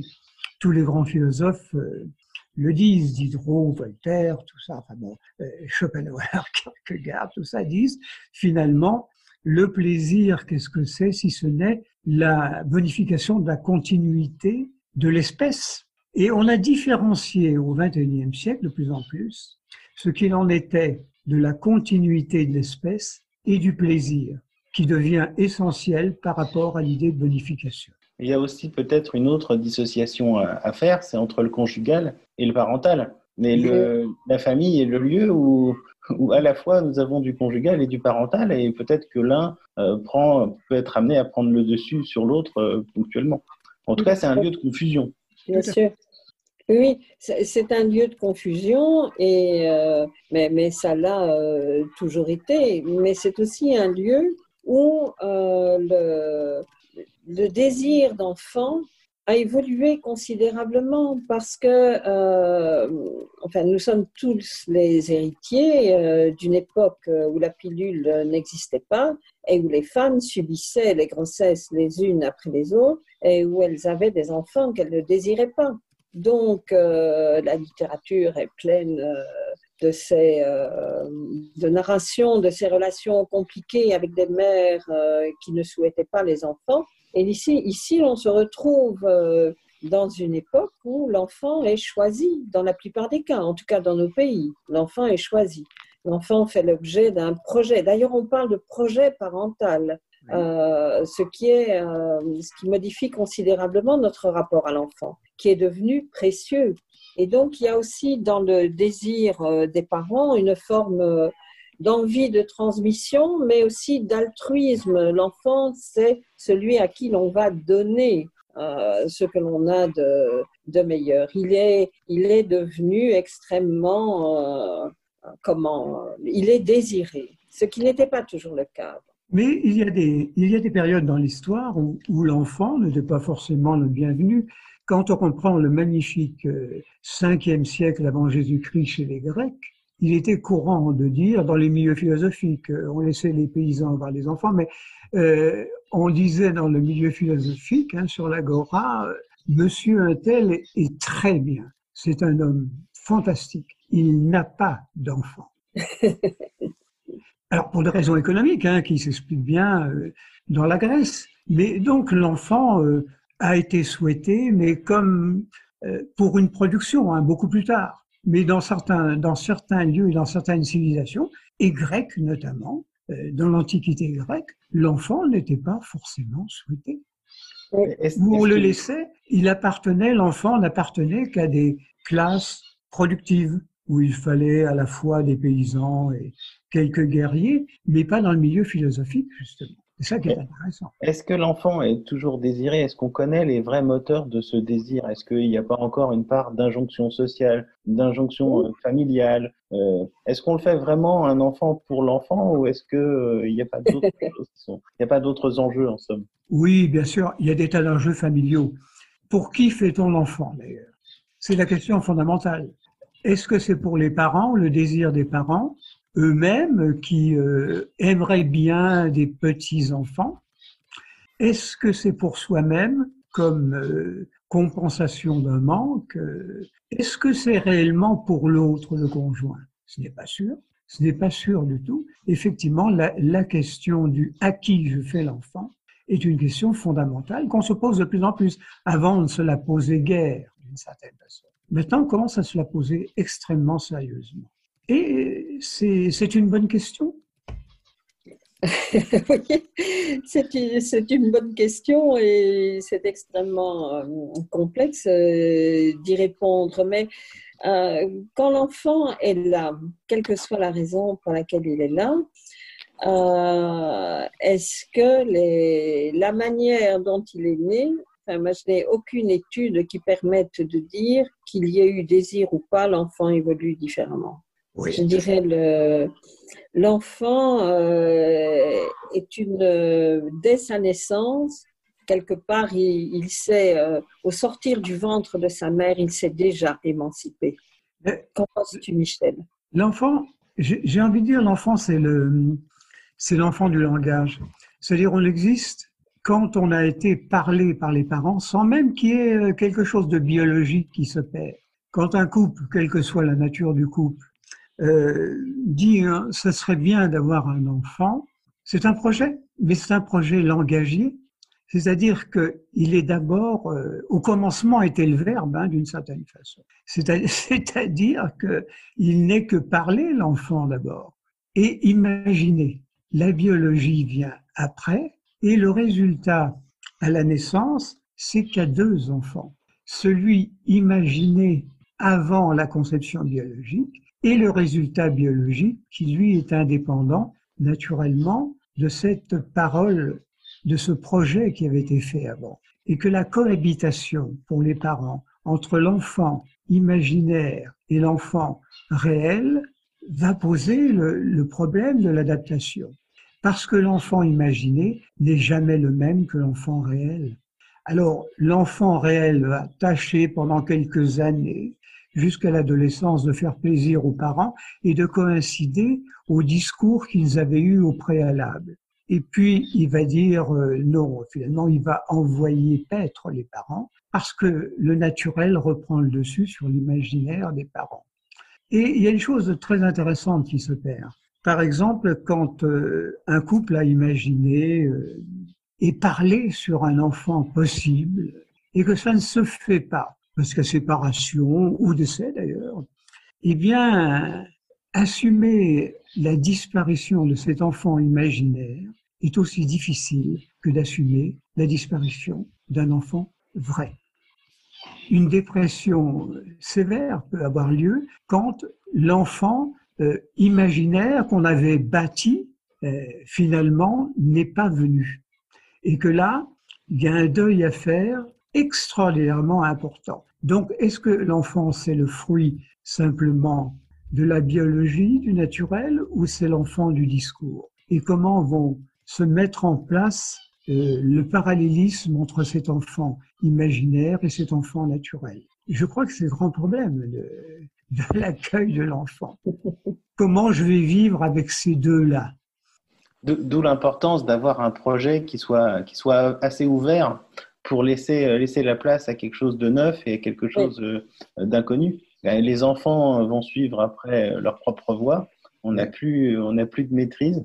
C'est parfois une frustration pour les, pour les parents, mais c'est quelque chose aussi qu'on doit euh, accepter. C'est qu'on on ne peut pas posséder autrui d'une manière ou d'une autre. Oui, il faut faire le deuil pour les parents et c'est très compliqué de faire le deuil de l'enfant imaginaire c'est vrai. Mais les enfants eux-mêmes, euh, la, réalité des familles euh, d'aujourd'hui et donc euh, de la vie des enfants, c'est que la stabilité n'existe pas. Ce qui est là aujourd'hui ne le sera sans doute plus demain. Les, les couples divorcent plus facilement. Un enfant peut vivre à un moment donné avec ses parents biologiques, puis avec le compagnon de sa mère ou le mari de son père euh, et évoluer dans des modèles familiaux euh, extrêmement euh, mouvants et compliqués. Et donc le devoir de protection est bien lié aussi à l'enfant lui-même dans ses différents parcours de vie. Et pour moi, je distingue ça du lien affectif parce que parfois celui qui est le référent, le lien affectif de l'enfant n'est pas nécessairement son père biologique il peut être le compagnon de sa mère euh, ou euh, euh, un oncle ou quelqu'un avec qui il de qui il se sent très proche. Donc ces, ces modèles familiaux et leurs évolutions constantes amènent aussi les enfants à s'adapter et en règle générale, on se rend compte qu'ils s'adaptent avec une, une relative facilité, qu'ils sont capables de se véhiculer dans ces, différentes euh, familles qui sont les leurs et qui le constituent. Et parfois d'adopter des comportements euh, différents en fonction de la famille, euh, du cercle familial dans lequel ils sont. On voit ça très fort, notamment dans les gardes alternées. Est-ce que c'est pas un petit peu angoissant? Parce que la famille est parfois vécue comme une forme de refuge c'est l'endroit où, lorsque bah, l'on est confronté aux difficultés à l'extérieur, c'est l'endroit aussi où on peut trouver un, abri euh, face, face à un monde qui est parfois perçu comme, comme hostile. Et puis le caractère euh, un petit peu intemporel de la famille et se dire qu'au moins il y a quelque chose qui ne changerait pas dans, l'histoire du monde, c'est la famille. Alors qu'actuellement le monde est traversé par des turbulences, par des tensions. Euh, est-ce que les propos de, est-ce que Michel peut pas nous rassurer un petit peu en nous disant si euh, il restera pas, il n'y a pas quelque chose qui demeure toujours euh, à, la fin pour, au moins pour être le véhicule des sentiments, de l'amour et puis des relations humaines? Ou est-ce que tout ça c'est voué à la disparition? Il y a une, il y a en fait une dimension presque trinitaire de la famille. Il y a la famille réelle, biologique, hein. il y a la famille imaginaire, et il y a la famille symbolique. Et j'ai ces trois dimensions pour évoluer dans la, dans la famille. La, famille euh, biologique n'est pas forcément la famille rêvée d'ailleurs, hein, et que donc je suis obligé de l'imaginer en tant qu'enfant qu'elle est autre chose et puis finalement aussi de déboucher sur la famille symbolique que tu évoques, qui est cette, euh, cette famille comme lieu protecteur, euh, comme lieu, euh, comme lieu rassurant. Comme on, va, oui on, va, on va devoir conclure, puisque nous arrivons au terme ah. de, ce, débat. Conclusion qui est toujours provisoire hein, en maçonnerie puisque on, le voit, ça soulève plus de questions que de réponses comme d'habitude. Donc, est-ce que, cher Michel, cher Christiane, vous auriez un, petit mot de, bah, je dirais pas de conclusion, mais en tout cas d'ouverture euh, finale? De, conclusion, en ce qui me concerne, euh, certainement pas. Euh, je dirais de, réflexion qui touche les, débats actuels. je dirais que dans les questions de bioéthique, il faut euh, impérativement se libérer, euh, je dirais se distancier de, sa propre expérience, de ses propres, euh, approches pour avoir, pour s'élever de manière à trouver sur le plan de la réflexion du législateur, de trouver ce qui constitue je dirais, une forme de bien social, bien entre guillemets. Euh, donc, euh, le débat n'est pas terminé, il se rouvrira, il se rouvrira constamment, mais à tout moment, il faut pouvoir se dire quel est l'intérêt général dans le monde d'aujourd'hui. Merci. Michel? Oui, alors, au-delà des, des inéluctables transformations, la famille doit rester cependant le lieu de discernement entre nature et culture. Parce qu'à la fois, on est dans la nature, la transformation biologique, la nécessité de perpétuer d'une certaine façon la vie, mais aussi dans un lieu de culture. il va falloir à la fois accepter cette transformation permanente, ce changement sociétal, mais à la fois préserver la culture. Et la famille peut être ce lieu euh, de transition entre nature et culture. Belle parole de fin, non, Gilles? Très belle parole de fin.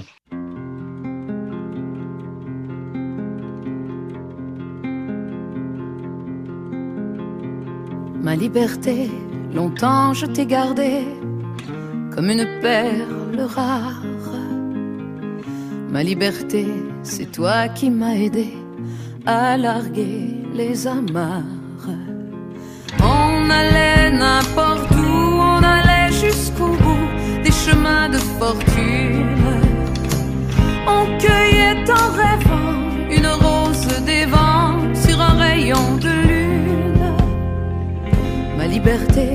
Devant tes volontés. Ma vie était soumise. Ma liberté, je t'avais tout prêté. Ma dernière chemise. Et combien j'ai souffert pour pouvoir satisfaire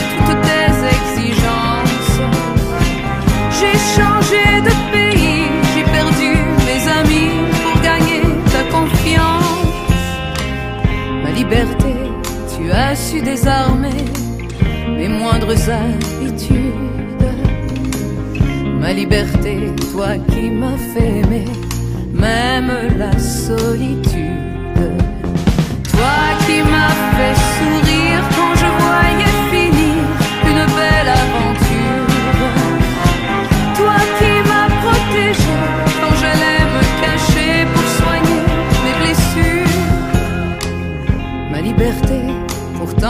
l'Antiquité, une nuit de décembre, j'ai déserté les chemins écartés que nous suivions ensemble.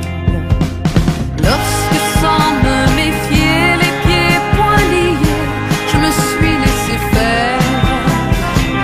Et je t'ai trahi pour une prison d'amour, mais sa belle geôlière et je t'ai trahi pour prison d'amour et sa belle geôlière.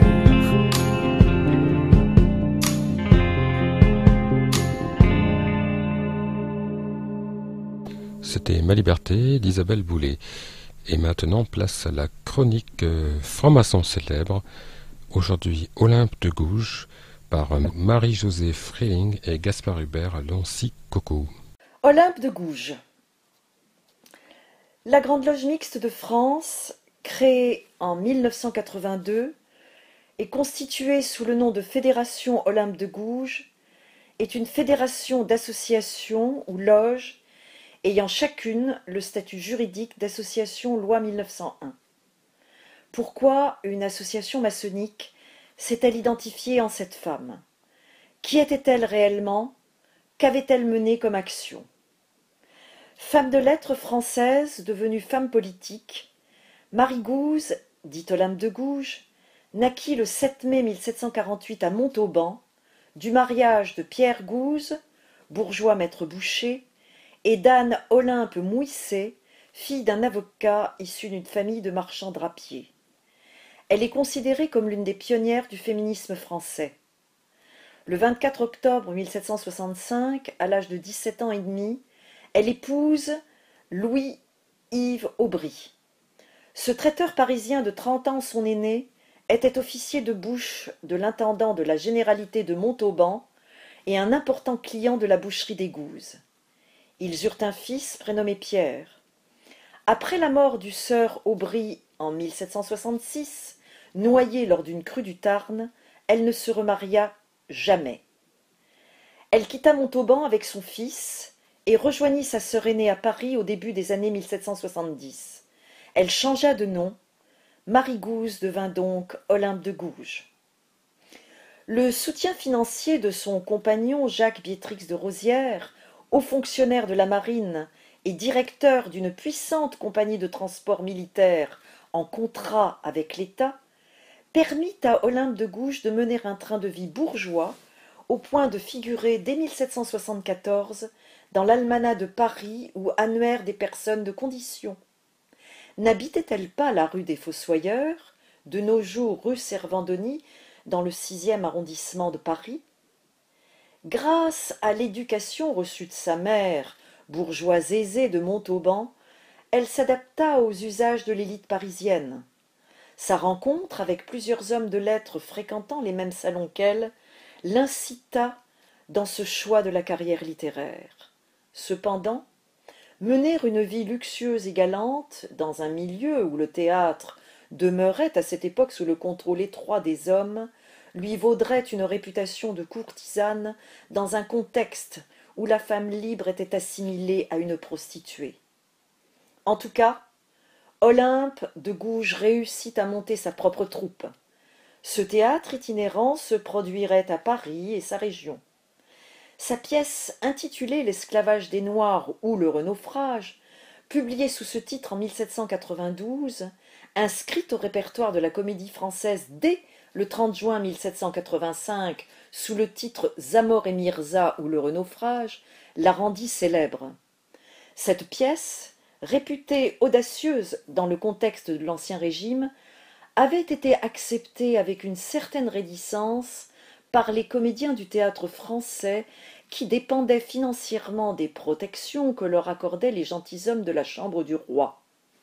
L'utopie humaniste d'Olympe lui vaudrait de multiples menaces de mort, notamment de la part des propriétaires d'esclaves et de nombreuses familles proches de la cour, qui, sous le régime du Code noir édicté par Louis XIV, tiraient une grande partie de leurs revenus des denrées coloniales. Dans cette pièce, Olympe essaya d'attirer l'attention publique sur le sort des Noirs esclaves des colonies. Mais en septembre 1785, à la suite d'une plainte de l'un de ses comédiens, le baron Breteuil et le maréchal de Duras, gentilshommes de la Chambre et ministres, se saisirent de l'occasion pour envoyer Olympe de Gouges à la Bastille et s'accorder sur le retrait de la pièce anti-esclavagiste du répertoire du français. Mais grâce à la protection du chevalier Michel de Cubières, dont le frère était un marquis favori de Louis XVI, la lettre de cachet fut révoquée. Avec l'événement de la Révolution française, la comédie française devint plus autonome. La pièce d'Olympe de Gouges sur l'esclavage fut enfin représentée. L'idéologie coloniale étant toutefois restée très présente, le harcèlement, les pressions et même les menaces ne cessèrent à son encontre alors même qu'elle était soutenue par la Société des Amis des Noirs. L'élection en novembre 1791 à la mairie de Paris du jacobin Jérôme Pétion, membre actif de cette Société des Amis des Noirs, permit à Olympe de faire éditer en mars 1792 le texte de sa pièce. Entre-temps, en décembre 1790, sa seconde pièce abolitionniste, intitulée Le marché des Noirs, avait été proposée mais sans succès. Le manuscrit de cette pièce serait d'ailleurs brûlé au lendemain de son exécution pour ne pas contaminer l'esprit public, sur ordre de Fouquier-Tinville au président de la section du Pont-Neuf. Le 22 juillet 1793, surlendemain de son arrestation, puis le jour même de sa condamnation à mort le 2 novembre de la même année, elle invoqua sa pièce de l'esclavage des nègres pour prouver son patriotisme et son combat de toujours contre la tyrannie. Elle écrivait alors L'espèce d'homme nègre m'a toujours intéressé à son déplorable sort. Ce que je pus interroger ne satisfirent jamais ma curiosité et mon raisonnement. Il traitait ces gens-là de brutes, d'êtres que le ciel avait maudits. Mais en avançant en âge, je vis clairement que c'était la force et le préjugé qui les avait condamnés à cet horrible esclavage, que la nature n'y avait aucune part, et que l'injuste et puissant intérêt des Blancs avait tout fait. À la mi-septembre 1791, dans le postambule de la Déclaration des droits de la femme et de la citoyenne, elle avait plaidé le remplacement du mariage patriarcal et marital par un contrat social de l'homme et de la femme, acceptant le principe du divorce. Elle avait également donné un avis sur l'infériorisation des mulâtres par les blancs. Elle disait Il était bien nécessaire que je dise quelques mots sur les troubles que cause, dit-on, le décret en faveur des hommes de couleur dans nos îles. Les colons prétendent régner en despotes sur des hommes dont ils sont les pères et les frères. Et méconnaissant les droits de la nature, ils en poursuivent la source, jusque dans la plus petite teinte de leur sang. Ces colons inhumains disent Notre sang circule dans leurs veines, mais nous le répandrons tout, s'il le faut, pour assouvir notre cupidité ou notre aveugle ambition. Olympe de Gouges défendait les droits des mulâtres, enfants naturels issus d'une relation sexuelle illégitime entre une esclave et un blanc. Elle invoquait implicitement, par solidarité avec eux, sa propre naissance illégitime et explicitement sa foi dans le droit naturel. D'ailleurs, selon le député Jean-Baptiste Poncé Delpech et d'autres personnalités, tout Montauban savait que le franc de Pompignan était le père adultérin de Marie-Olympe de Gouges. En 1788, le journal général de France avait publié deux brochures politiques d'Olympe, dont son projet d'impôt patriotique développé dans sa célèbre lettre au peuple. Dans sa seconde brochure, Les remarques patriotiques par l'auteur de la lettre au peuple, elle développa un programme de réformes sociales et sociétales, des propositions proches de celles des hôtes d'Anne-Catherine Helvétius, qui tenait alors un salon littéraire à Auteuil où l'on défendait le principe d'une monarchie constitutionnelle. Aussi, en octobre 1792, de par ses relations avec le marquis de Condorcet et son épouse, née Sophie de Grouchy, Olympe de Gouges rejoignit-elle les Girondins. Mais finalement, elle fut guillotinée le 3 novembre 1793 à Paris pour ses convictions de femme libre. Actuellement, un collectif qui s'est constitué sous l'appellation Olympe de Gouges plus que jamais, propose le transfert de ses cendres dans le temple républicain qu'est le Panthéon. Le but de cette démarche veut rappeler à jamais ces combats contre l'esclavage, pour l'éducation des filles, pour une juste contribution de tous à une république garante de la protection des plus faibles. Plus que jamais, la lutte pour la reconnaissance des droits et dignités des femmes avec les hommes de tous les pays, ainsi que la recrudescence des violences exercées contre elles, le succès des idéologies qui tentent à légitimer ces violences et à maintenir les femmes dans un état de dépendance, voire d'esclavage, doivent appeler une réponse ferme et résolue de la part d'un pays comme la France, porteuse d'idéaux de justice et de liberté. Pierre de Touche, une émission de la Grande Loge Mixte de France. Liberté, égalité, fraternité, solidarité. Une chronique de Franck Foucré. Liberté, égalité, fraternité. Depuis tout petit, cette devise me rappelle euh, de mauvais souvenirs. Je ne parle évidemment pas de son contenu, mais plutôt de sa vision. Il faut dire qu'il l'avait gravé juste au-dessus de la porte de l'école. Alors imaginez le lundi matin mon enthousiasme pour cette grande idée révolutionnaire. Ma seule liberté à moi, c'était de rester au lit. Quelques années plus tard, quelle ne fut pas ma surprise de la retrouver en loge. Je me suis aussitôt dit encore une création des maçons. Que nenni Il s'agit d'une récupération, comme euh, la plupart des bonnes idées qu'on retrouve en loge. Cependant, comme je suis plutôt attaché au symbolisme et je crois fermement que les mots ont un sens, je me suis amusé à décortiquer celui de notre belle devise en trois points. Liberté. Les maçons sont-ils libres? Force est de constater qu'ils ont une forte propension à la rébellion contre les injustices et la recherche de liberté. On peut donc conclure que les maçons œuvrent à la liberté. Un point pour les maçons. Égalité les maçons se, considèrent-ils égaux? Vous connaissez tous La ferme des animaux de George Orwell. Lorsque la jument douce demande à l'âne Benjamin de lui dire les commandements inscrits sur le mur, il lui dit qu'il n'en reste plus qu'un seul. Tous les animaux sont égaux, mais certains sont plus égaux que d'autres. Il me semble qu'il s'agit de la même chose chez les porteurs de tabliers. Les grades constituent bien souvent une justification de séparation des classes. On peut aussi parler des comparaisons qui existent entre les obédiences. Demandez à des frères reconnus par nos compatriotes britanniques ce qu'ils pensent des maçons qui pratiquent mon rite, celui de Memphis Misraïm. Vous verrez aussitôt un petit rictus condescendant apparaître. Vous pouvez aussi demander à des frères qui, dans leur grande mansuétude, ont accordé le rite d'adoption à nos sœurs en robe noire juste après la guerre. Vous verrez ce même sourire dont je parlais à l'instant.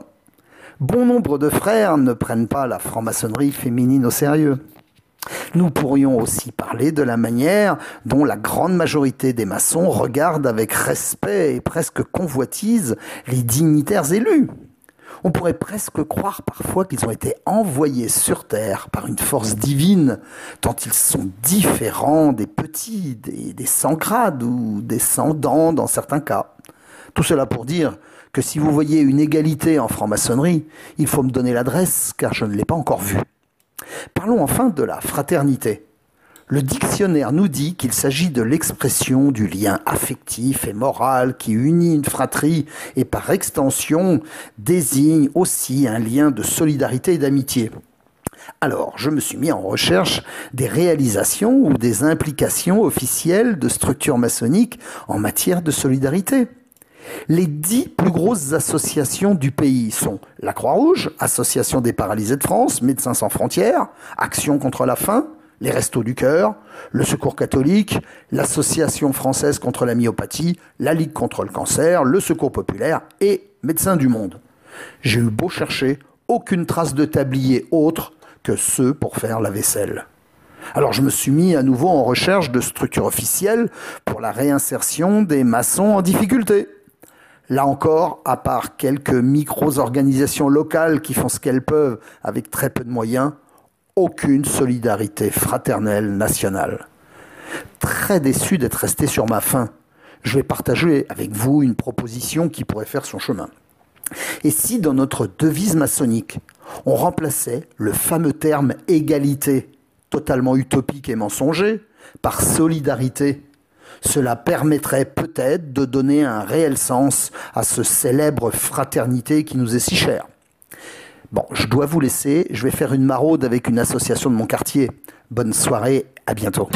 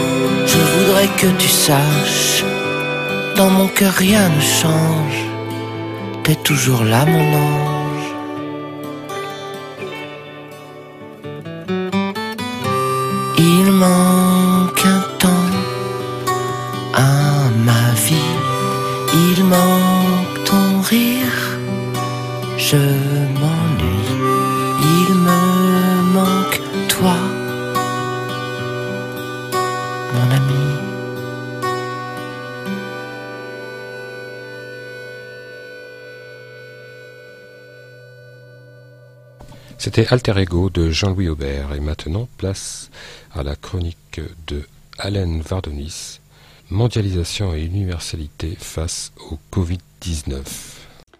À l'heure où plus de 3 milliards d'humains se trouvent confinés à travers le monde, tandis que les quatre autres demeurent une proie potentielle pour ce sale virus, nous découvrons avec sidération un aspect plutôt inattendu de la mondialisation dont nous connaissons déjà les effets, souvent pervers sur le plan économique, mais qui cette fois place tous les habitants de la planète sur un pied d'égalité, qu'ils soient puissants ou misérables, selon la formule consacrée. Dans une forme de proximité que nous n'imaginions pas, nous voici tout à coup projetés, collectivement, dans un péril sanitaire que nous peinons encore à nommer autant qu'à cerner.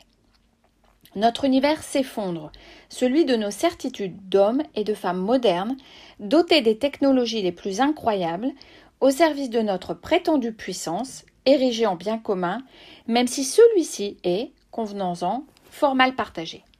Nous avons dès lors le sentiment que dans ce monde que nous prétendions maîtriser, parler d'universalité comme nous le faisons tout au long de nos travaux en loge relève d'une conception désuète, voire dépassée. Faut-il se contenter d'opposer mondialisation et universalité au nom de ce que l'un exalterait l'individualisme, celui des hommes comme celui des États, à travers une réussite tout aussi individuelle et sans limite, c'est-à-dire à, n'importe quel prix, tandis que l'autre privilégierait une éthique humaniste tournée vers la recherche de valeurs partagées, nouissant un niveau de réflexion et d'action fondé, entre autres, sur la force de notre devise républicaine de liberté, d'égalité et de fraternité. Autrement dit, sommes-nous condamnés à être mondialisés pour le pire et le meilleur, ou devons-nous encore espérer de l'universalité? Notre qualité de franc-maçon et de franc-maçonne nous permet-il d'esquisser quelques réponses à ces questions brûlantes? Il ne s'agit pas ici de porter jugement sur le nouvel ordre mondial qui s'impose à nous, quoique, mais de rappeler brièvement ce que l'idéal maçonnique nous suggère dans et hors du temple. Présents eux aussi à travers le monde, les maçons distinguent le cadre géographique et économique du cadre spirituel qui est le leur, en cherchant avant tout à libérer l'homme de ses contraintes profanes, contribuant sans cesse à le faire grandir. Traversant bien des cultures, dans toute leur diversité, de nature adogmatique, la franc-maçonnerie invite chacun à mener son propre parcours, celui par lequel nous avons reçu l'initiation. C'est par celle-ci que nous avons eu accès, en quelque sorte, à l'universalité. Et c'est bien aussi en cette qualité d'initié que nous sommes amenés à agir au sein de ce vaste espace universel que représente la franc-maçonnerie. L'universalité représente donc pour chacun de nous un immense travail de connaissance et de reconnaissance, et pas seulement de soi-même. Une véritable démarche spirituelle, matérielle et morale qui nous fait le devoir d'agir là où nous sommes, ici et maintenant. Mieux se connaître, c'est aussi, nous le savons, chercher à découvrir l'autre à travers soi pour espérer ensuite devenir acteur du monde qui nous entoure. Socrate ne nous a-t-il pas très tôt enseigné le connais-toi toi-même et tu connaîtras l'univers et les dieux Par sa démarche, le franc-maçon est donc, me semble-t-il, en mesure de concevoir une dimension universelle et durable de l'ensemble de ses actes dès lors qu'il s'en donne les moyens. Par la voie de la connaissance qui lui est chère, le ou la nouvelle initiée découvre peu à peu les lois qui régissent l'univers lui faisons prendre conscience du nécessaire dépassement de l'individu pour tendre vers l'universalisme. Un destin commun se dessine donc progressivement, bien loin des approches globalisantes qui voudraient que notre seule conscience des existés suffise à nous rendre heureux, mais surtout libres. L'universalité s'impose dès lors comme l'un des grands combats maçonniques, un combat qui unit tous les maçons et toutes les maçonnes à travers le monde dans un contexte où l'universalisme se retrouve lui-même en péril du fait des dangers communautaristes, différentialistes ou encore relativistes. Certains commentateurs évoquent une possible démondialisation à venir du fait du rétrécissement du monde ou encore des tentations populistes et nationalistes. Dans ce contexte heurté de toutes parts, la Déclaration universelle des droits de l'homme n'apparaît-elle pas une utopie ou ne représente-t-elle pas au contraire une espérance réalisable de celle qui nous incite à entreprendre Car finalement, qu'est-ce qu'être universel? Regarder le monde différemment probablement, mais surtout nous donner les moyens d'agir afin que celui-ci soit définitivement au service de l'homme et non de la seule matérialité qui l'obsède trop souvent. En ce sens, au terme de citoyenneté mondiale, parfois employé dans le jargon des mondialistes affirmés, préférons peut-être celui de citoyenneté universelle. Mais ce citoyen universel existe-t-il? Ne reste-t-il encore à inventer? C'est probablement là un nouveau pari et assurément l'un de nos devoirs. j'ai dit. Merci Alain Vordonis. Maintenant, nous allons écouter la chronique de Christiane Vienne, la chronique internationale de Christiane Vienne. Bonjour à tous. Euh, voilà la première chronique internationale que je me propose de partager avec vous. Et euh, je dois reconnaître que les sujets d'actualité ne manquent pas, euh, qui peuvent attirer l'attention des francs-maçons. Euh, nous vivons une période particulièrement euh, complexe et beaucoup d'entre nous euh, sont en ce moment confinés. Alors bonjour à tous et je vous souhaite vraiment, vraiment, vraiment que tout aille au mieux. Alors un petit mot sur l'Europe, sur un sujet qui m'a qui me touche particulièrement, qui est celui du rétablissement des frontières. Alors la crise euh, du coronavirus, euh, du Covid-19, a toute une série de conséquences internationales. Euh, ce sont surtout les conséquences du confinement, parce que partout en Europe, finalement, il y avait, et comme dans le monde, il y a eu deux choix pour éviter la propagation du virus. soit on confine, soit on procède à un dépistage massif de préférence précoce parce que reconnaissons que la maladie a plus de chances d'être vaincue dès les premiers symptômes que plus tard. Et on confine les malades et leurs proches. Les, euh, la plupart des pays dans le monde ont procédé par euh, une espèce de, mix des, deux formules. C'est le cas euh, au sein de l'Union européenne et cela me semble tout à fait logique dans un, je dirais dans une situation où finalement on n'a pas bien anticipé, et ce n'est un reproche à personne, parce que les crises, par nature, ça ne s'en décide pas, sinon il n'y en aurait pas. Et donc, euh, lorsque au sein de l'Union européenne, les États font le choix euh, justifié et, tout à fait euh, efficace en termes de santé publique de confiner leur population, ça ne signifie pas que l'on rétablisse les frontières. Ça signifie simplement que l'on estime que sur un territoire euh, plus euh, plus restreint, il sera plus facile, euh, enfin on l'espère, plus simple de maîtriser la propagation du virus. Alors aujourd'hui, l'heure n'est pas à l'analyse, elle est à la reconnaissance pour tout le travail que font nos soignants et aussi euh, tous ceux qui nous rendent la vie euh, possible, le personnel des supermarchés, les fonctionnaires, les éboueurs, les policiers, tous ceux qui continuent euh, de travailler, les routiers et plein d'autres encore. Mais revenons à nos frontières. Les rétablir momentanément, je l'ai dit, est une conséquence du confinement. Ce qui est un peu surprenant, et même je dirais ce qui est totalement surprenant, c'est de se dire qu'elles sont aussi rapidement, elles se sont rétablies dans les esprits, et finalement on en parle très peu dans la presse.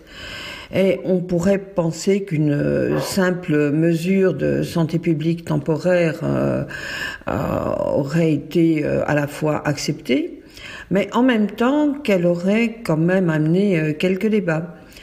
Mais ce n'est pas le cas. Et au-delà de tout cela, une fois de plus, l'absence de réaction coordonnée de l'Union européenne est à proprement parler sidérante. Comment peut-on justifier que ce soit la Chine ou la Russie qui interviennent en soutien de l'Italie et de l'Espagne? Euh, C'est vraiment euh, pour moi une source de, frustration sans nom. Euh, parce qu'au sein de l'Union européenne, le premier réflexe a été le chacun pour soi.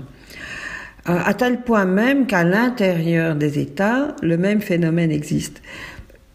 La semaine dernière, lorsque beaucoup de Parisiens ont fait le choix de retourner soit dans leur maison de vacances, mais pas tous, euh, parce que beaucoup ont fait le choix de retourner dans leur famille, vivre cette période entourée des leurs, euh, vous avez remarqué comme moi le lot de réactions xénophobes, parfois agressives, euh, alors que l'on est au sein d'un même État.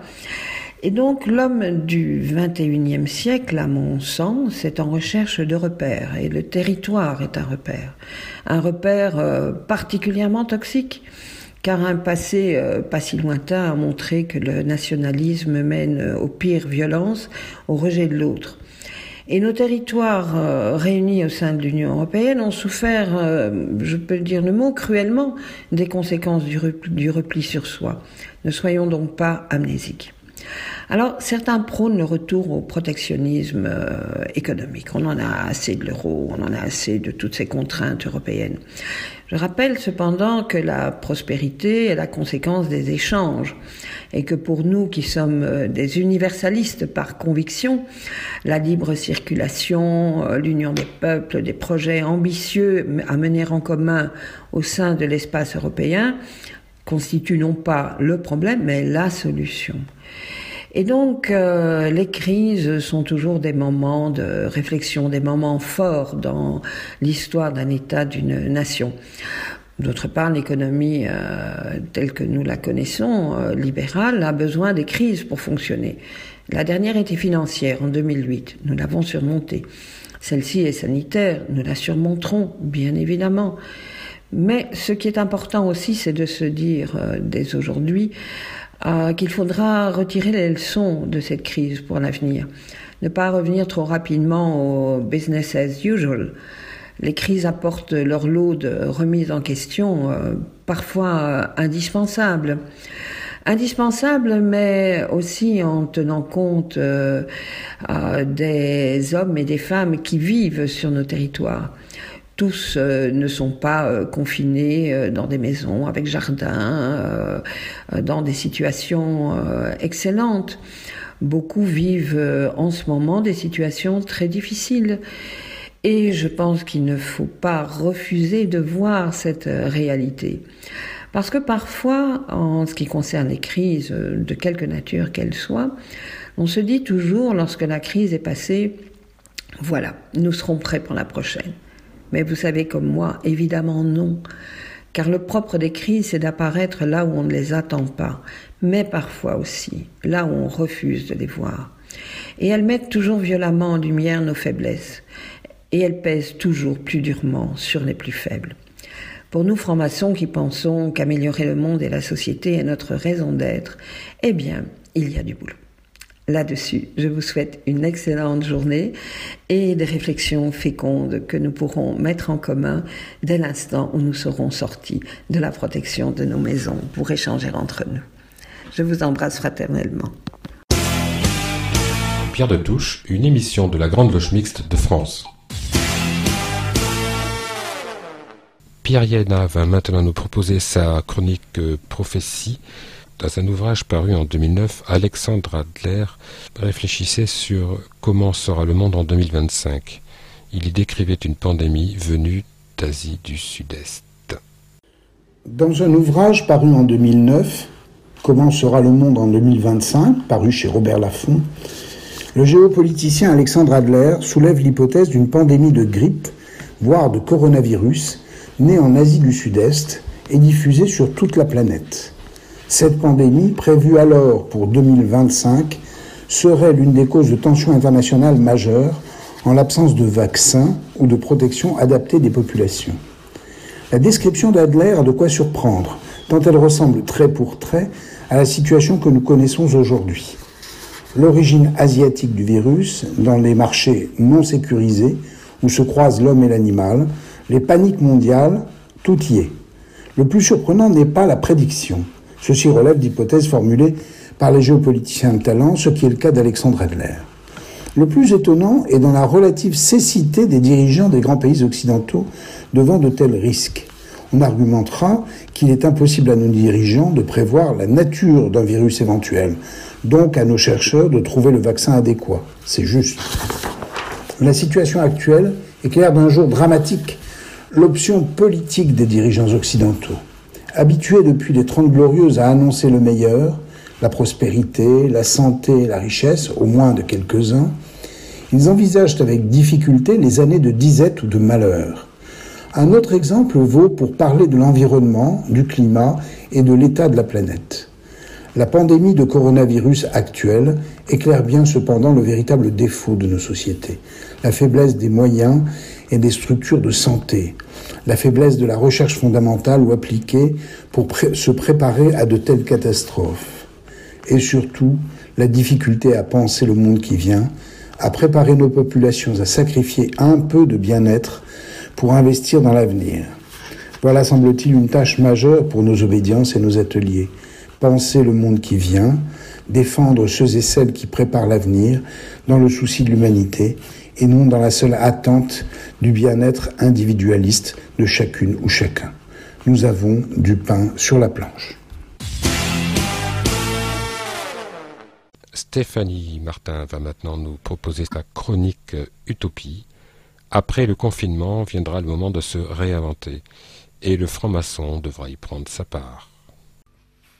En 2013, avec des amis, nous avions rêvé de la ville sans voiture. J'en avais même créé un jeu vidéo. À cette époque, c'était une utopie, à laquelle personne ne croyait. Eh bien, malgré nous, aujourd'hui, c'est fait. Pas une voiture dehors. Seuls les transports en commun, services de police et services de soins circulent comme nous l'avions imaginé. Pas un bruit. Bien sûr, cela n'a rien à voir avec notre projet, mais quand même, il n'est pas difficile de constater que c'est possible. Alors, en cette période de pandémie, nourrie de catastrophisme, de fin du monde, de peur, de crainte, de colère, d'indignation, les bouleversements que nous vivons depuis huit jours de confinement nous en disent long sur nos utopies, nos rêves, nos imaginaires, nos facultés d'adaptation. Bien sûr, il y a ce que l'on vit maintenant, mais après. Rien ne sera plus comme avant. Il y aura un après, peut-on lire sur de nombreux messages, des mails, les groupes sociaux? Sans faire d'ergélisme, sans louer les bienfaits de ce que cette situation apporte à notre environnement, à l'air que nous respirons, il est peut-être vrai que beaucoup de choses changeront.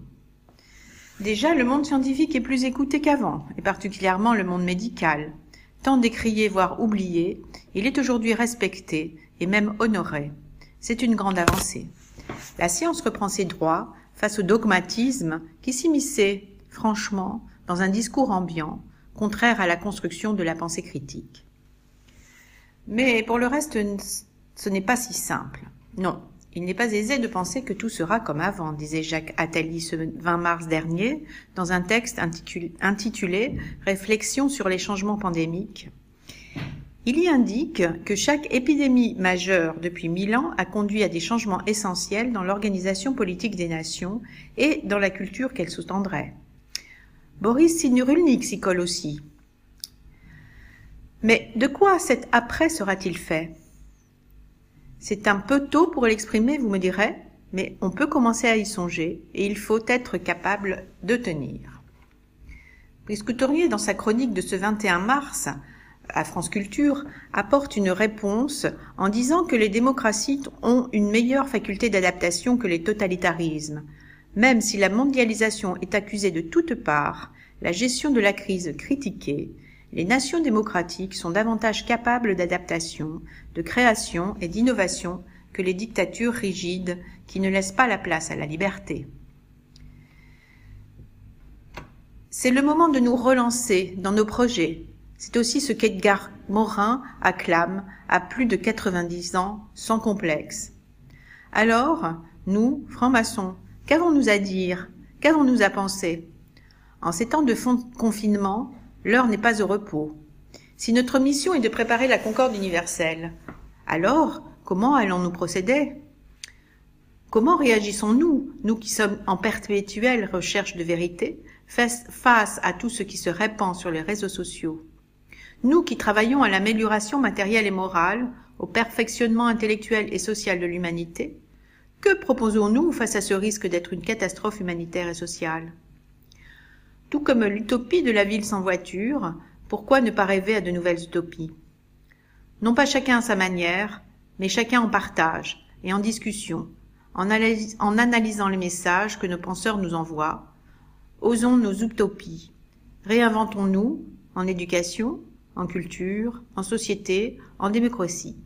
Allons-y, nous avons un peu de temps.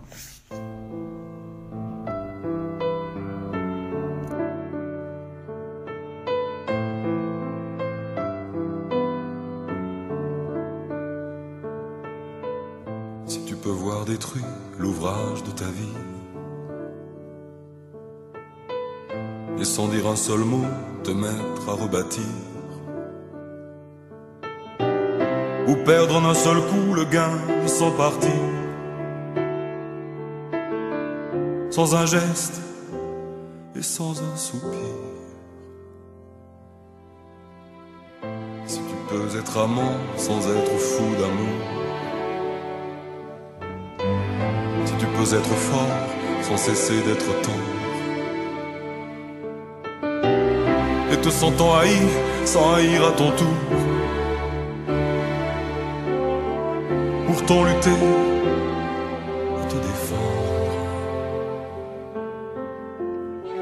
Si tu peux supporter d'entendre tes paroles travesties par des gueux pour exciter des sots. Et d'entendre mentir sur toi leur bouche folle sans mentir toi-même d'un mot. Si tu peux rester digne en étant populaire, si tu peux rester peuple en conseillant les rois, et si tu peux aimer tous tes amis en frères, sans qu'aucun d'eux soit tout pour toi. Si tu sais méditer, observer et connaître, sans jamais devenir sceptique ou destructeur. Rêver mais sans laisser ton rêve être ton maître. Penser sans être Si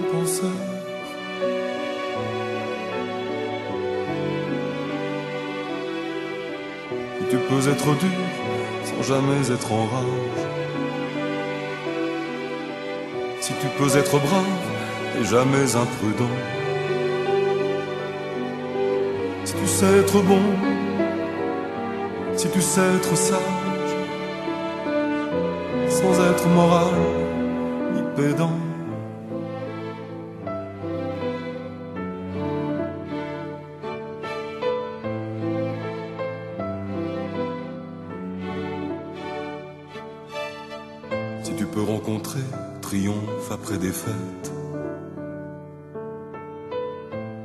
recevoir ces deux monteurs d'un même front.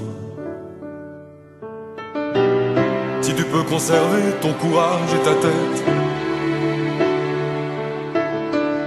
quand tous les autres les perdront. Alors les rois, les dieux, la chance et la victoire seront à tout jamais tes esclaves soumis. Et ce qui vaut bien mieux que les rois et la gloire, tu seras un homme, mon fils. Tu seras un homme, mon fils. C'était If de Bernard Lavillier. Et maintenant, place à la chronique philopsycho de Michel Baron, intitulée Cherche et tu trouveras. Cherche et tu trouveras. Une énigmatique statue attire l'attention des chercheurs et des visiteurs du musée historique de Nancy, installée dans l'ancien palais ducal. Il s'agit d'une œuvre intitulée Le retour de croisade du chevalier. On y voit un homme et une femme. Elle regarde éperdument le revenant, mais lui a les yeux perdus dans le néant. Il est à pied, sans épée, presque en haillons, et l'on devine à peine, à peine que c'est un noble. Il a cherché, sous les soleils brûlants, un sens à sa vie, au mieux, ou bien la gloire et la fortune. Il revient comme un miséreux, pire, comme un désespéré que rien ne peut plus retenir, ni affection, ni espoir d'avenir. Cette statue pathétique nous démontre qu'il ne s'agit pas seulement de chercher pour trouver. Ulysse pourrait être aussi le frère aîné de ce chevalier. Avec ruse et intelligence, il voyage, cherche et se sort de situations inextricables pour finalement se retrouver à Ithaque, d'où il est parti afin de conquérir Troie. D'Ithaque à Ithaque, Ulysse, dans sa recherche, a-t-il trouvé quelque chose? Seulement le constat de la fidélité de son vieux chien, le seul à le reconnaître sous son déguisement de mendiant.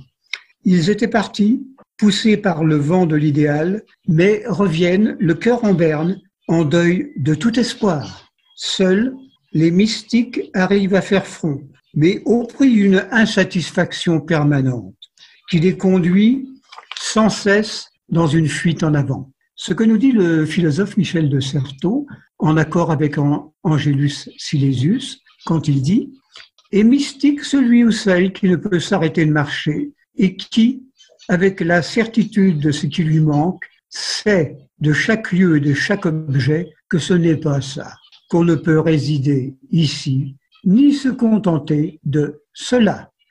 Chercher, c'est automatiquement être confronté à la vacuité de la réalité. Le discernement n'étant que l'ajustement à ce changement. Jamais un idéal réalisé, jamais un point fixe. Ulysse et le croisé ont en commun d'avoir misé sur une recherche externe. Ils avaient oublié que la recherche est fondamentalement la possibilité de trouver une vérité qui s'enracine dans l'être, qui ne cherche pas un nouveau continent, mais un dialogue avec le principe. Le cherchant atteint alors l'équanimité et la lumière intérieure, ce que nous indique le philosophe chinois Lao Tzu dans son fameux Tao Te King, quand il écrit Atteins à l'apogée du vide et garde avec zèle ta sérénité devant l'agitation simultanée de tous les êtres. Ne contemple que le retour. Les êtres multiples du monde feront retour chacun à leur racine. Faire retour à la racine, c'est être serein. Être serein, c'est retrouver le destin. Retrouver le destin, c'est le constant. Connaître le constant, c'est l'illumination. Chercher, c'est surtout laisser tomber la lumière artificielle des sunlights extérieurs pour trouver la lumière intérieure.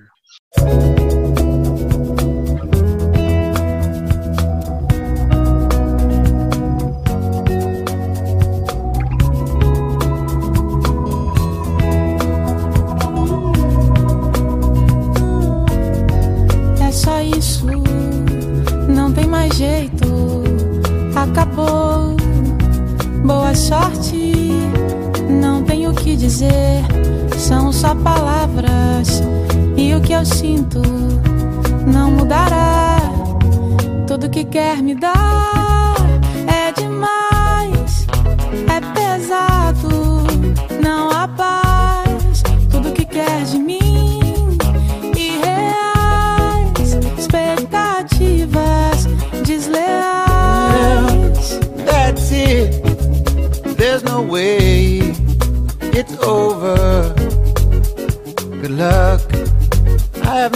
nothing left to say. It's only words, and what I feel won't change. Tudo que quer me dar Everything you want é to give me, demais, é too much. pesado, há heavy.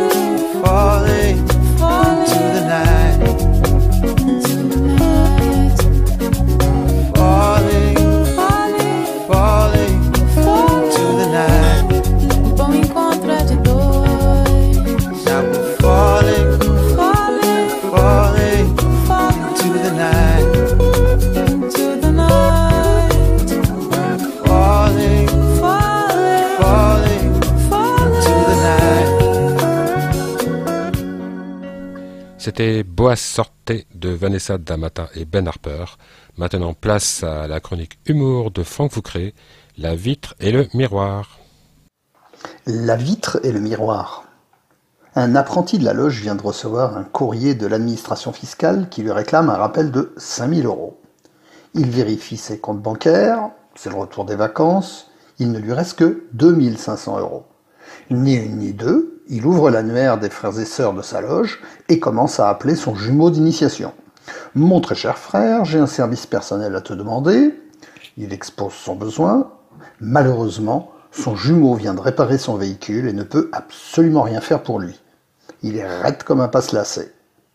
Il décroche son téléphone à nouveau et appelle une autre sœur apprentie. Ma très chère sœur, j'ai un service personnel à te demander, etc.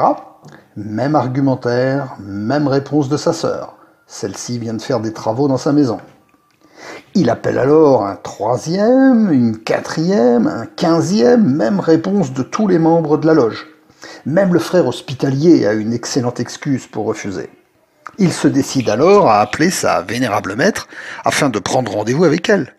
Cette dernière le reçoit aussitôt. Il expose son besoin et sans dire un mot, elle quitte la pièce avant de revenir cinq minutes plus tard avec un chèque de 2500 euros à l'ordre de son jeune frère apprenti. Elle lui remet très humblement et lui témoigne son bonheur de pouvoir l'aider en ce moment si difficile pour lui. Il est ému par la générosité et surtout par l'attitude de sa vénérable. Il prend le chèque, la remercie fraternellement et s'adresse à elle. Écoute ma vénérable sœur, j'aimerais te poser une question qui me taraude. Oui mon frère, je t'écoute. Voilà, j'ai appelé un par un tous les frères et sœurs de la loge. Je sais que certains parmi eux n'ont aucun souci financier, pourtant personne à part toi ne m'a aidé. Nous sommes en maçonnerie. Que dois-je comprendre de cette indifférence générale? Elle le prend par l'épaule et le conduit vers la fenêtre. Ensuite, elle lui demande de décrire la scène qu'il voit au travers. Sans chercher à comprendre, il s'exécute et répond. Je vois un vieux monsieur qui marche, un couple qui s'embrasse sur le banc, un chien qui joue avec un morceau de bâton, deux enfants qui s'amusent avec une balle. La vénérable le conduit maintenant devant le miroir de son salon. Elle lui demande Et maintenant, mon frère, décris-moi ce que tu vois. L'apprenti est un peu surpris, il répond Moi, je ne vois que moi. Aussitôt, la vénérable reprend Justement, mon frère, la leçon est là. Lorsque tu regardes au travers d'une vitre transparente, tu vois plein de choses diverses et variées de la vie. Mais si tu traites cette vitre avec une simple pellicule d'argent à l'arrière, elle devient un miroir. Ensuite, à cause de l'argent, tu ne vois plus que toi. Tu as ta réponse, mon frère. Bonne journée et merci d'être passé me rendre visite. Eh bien, merci Franck Foucré pour cette petite leçon de vie maçonnique sous forme de chronique humoristique. Nous nous quittons sur un autre monde de Jean-Louis Aubert. Merci et à bientôt pour la prochaine émission Pierre de Touche, proposée par la Grande Loge Mixte de France.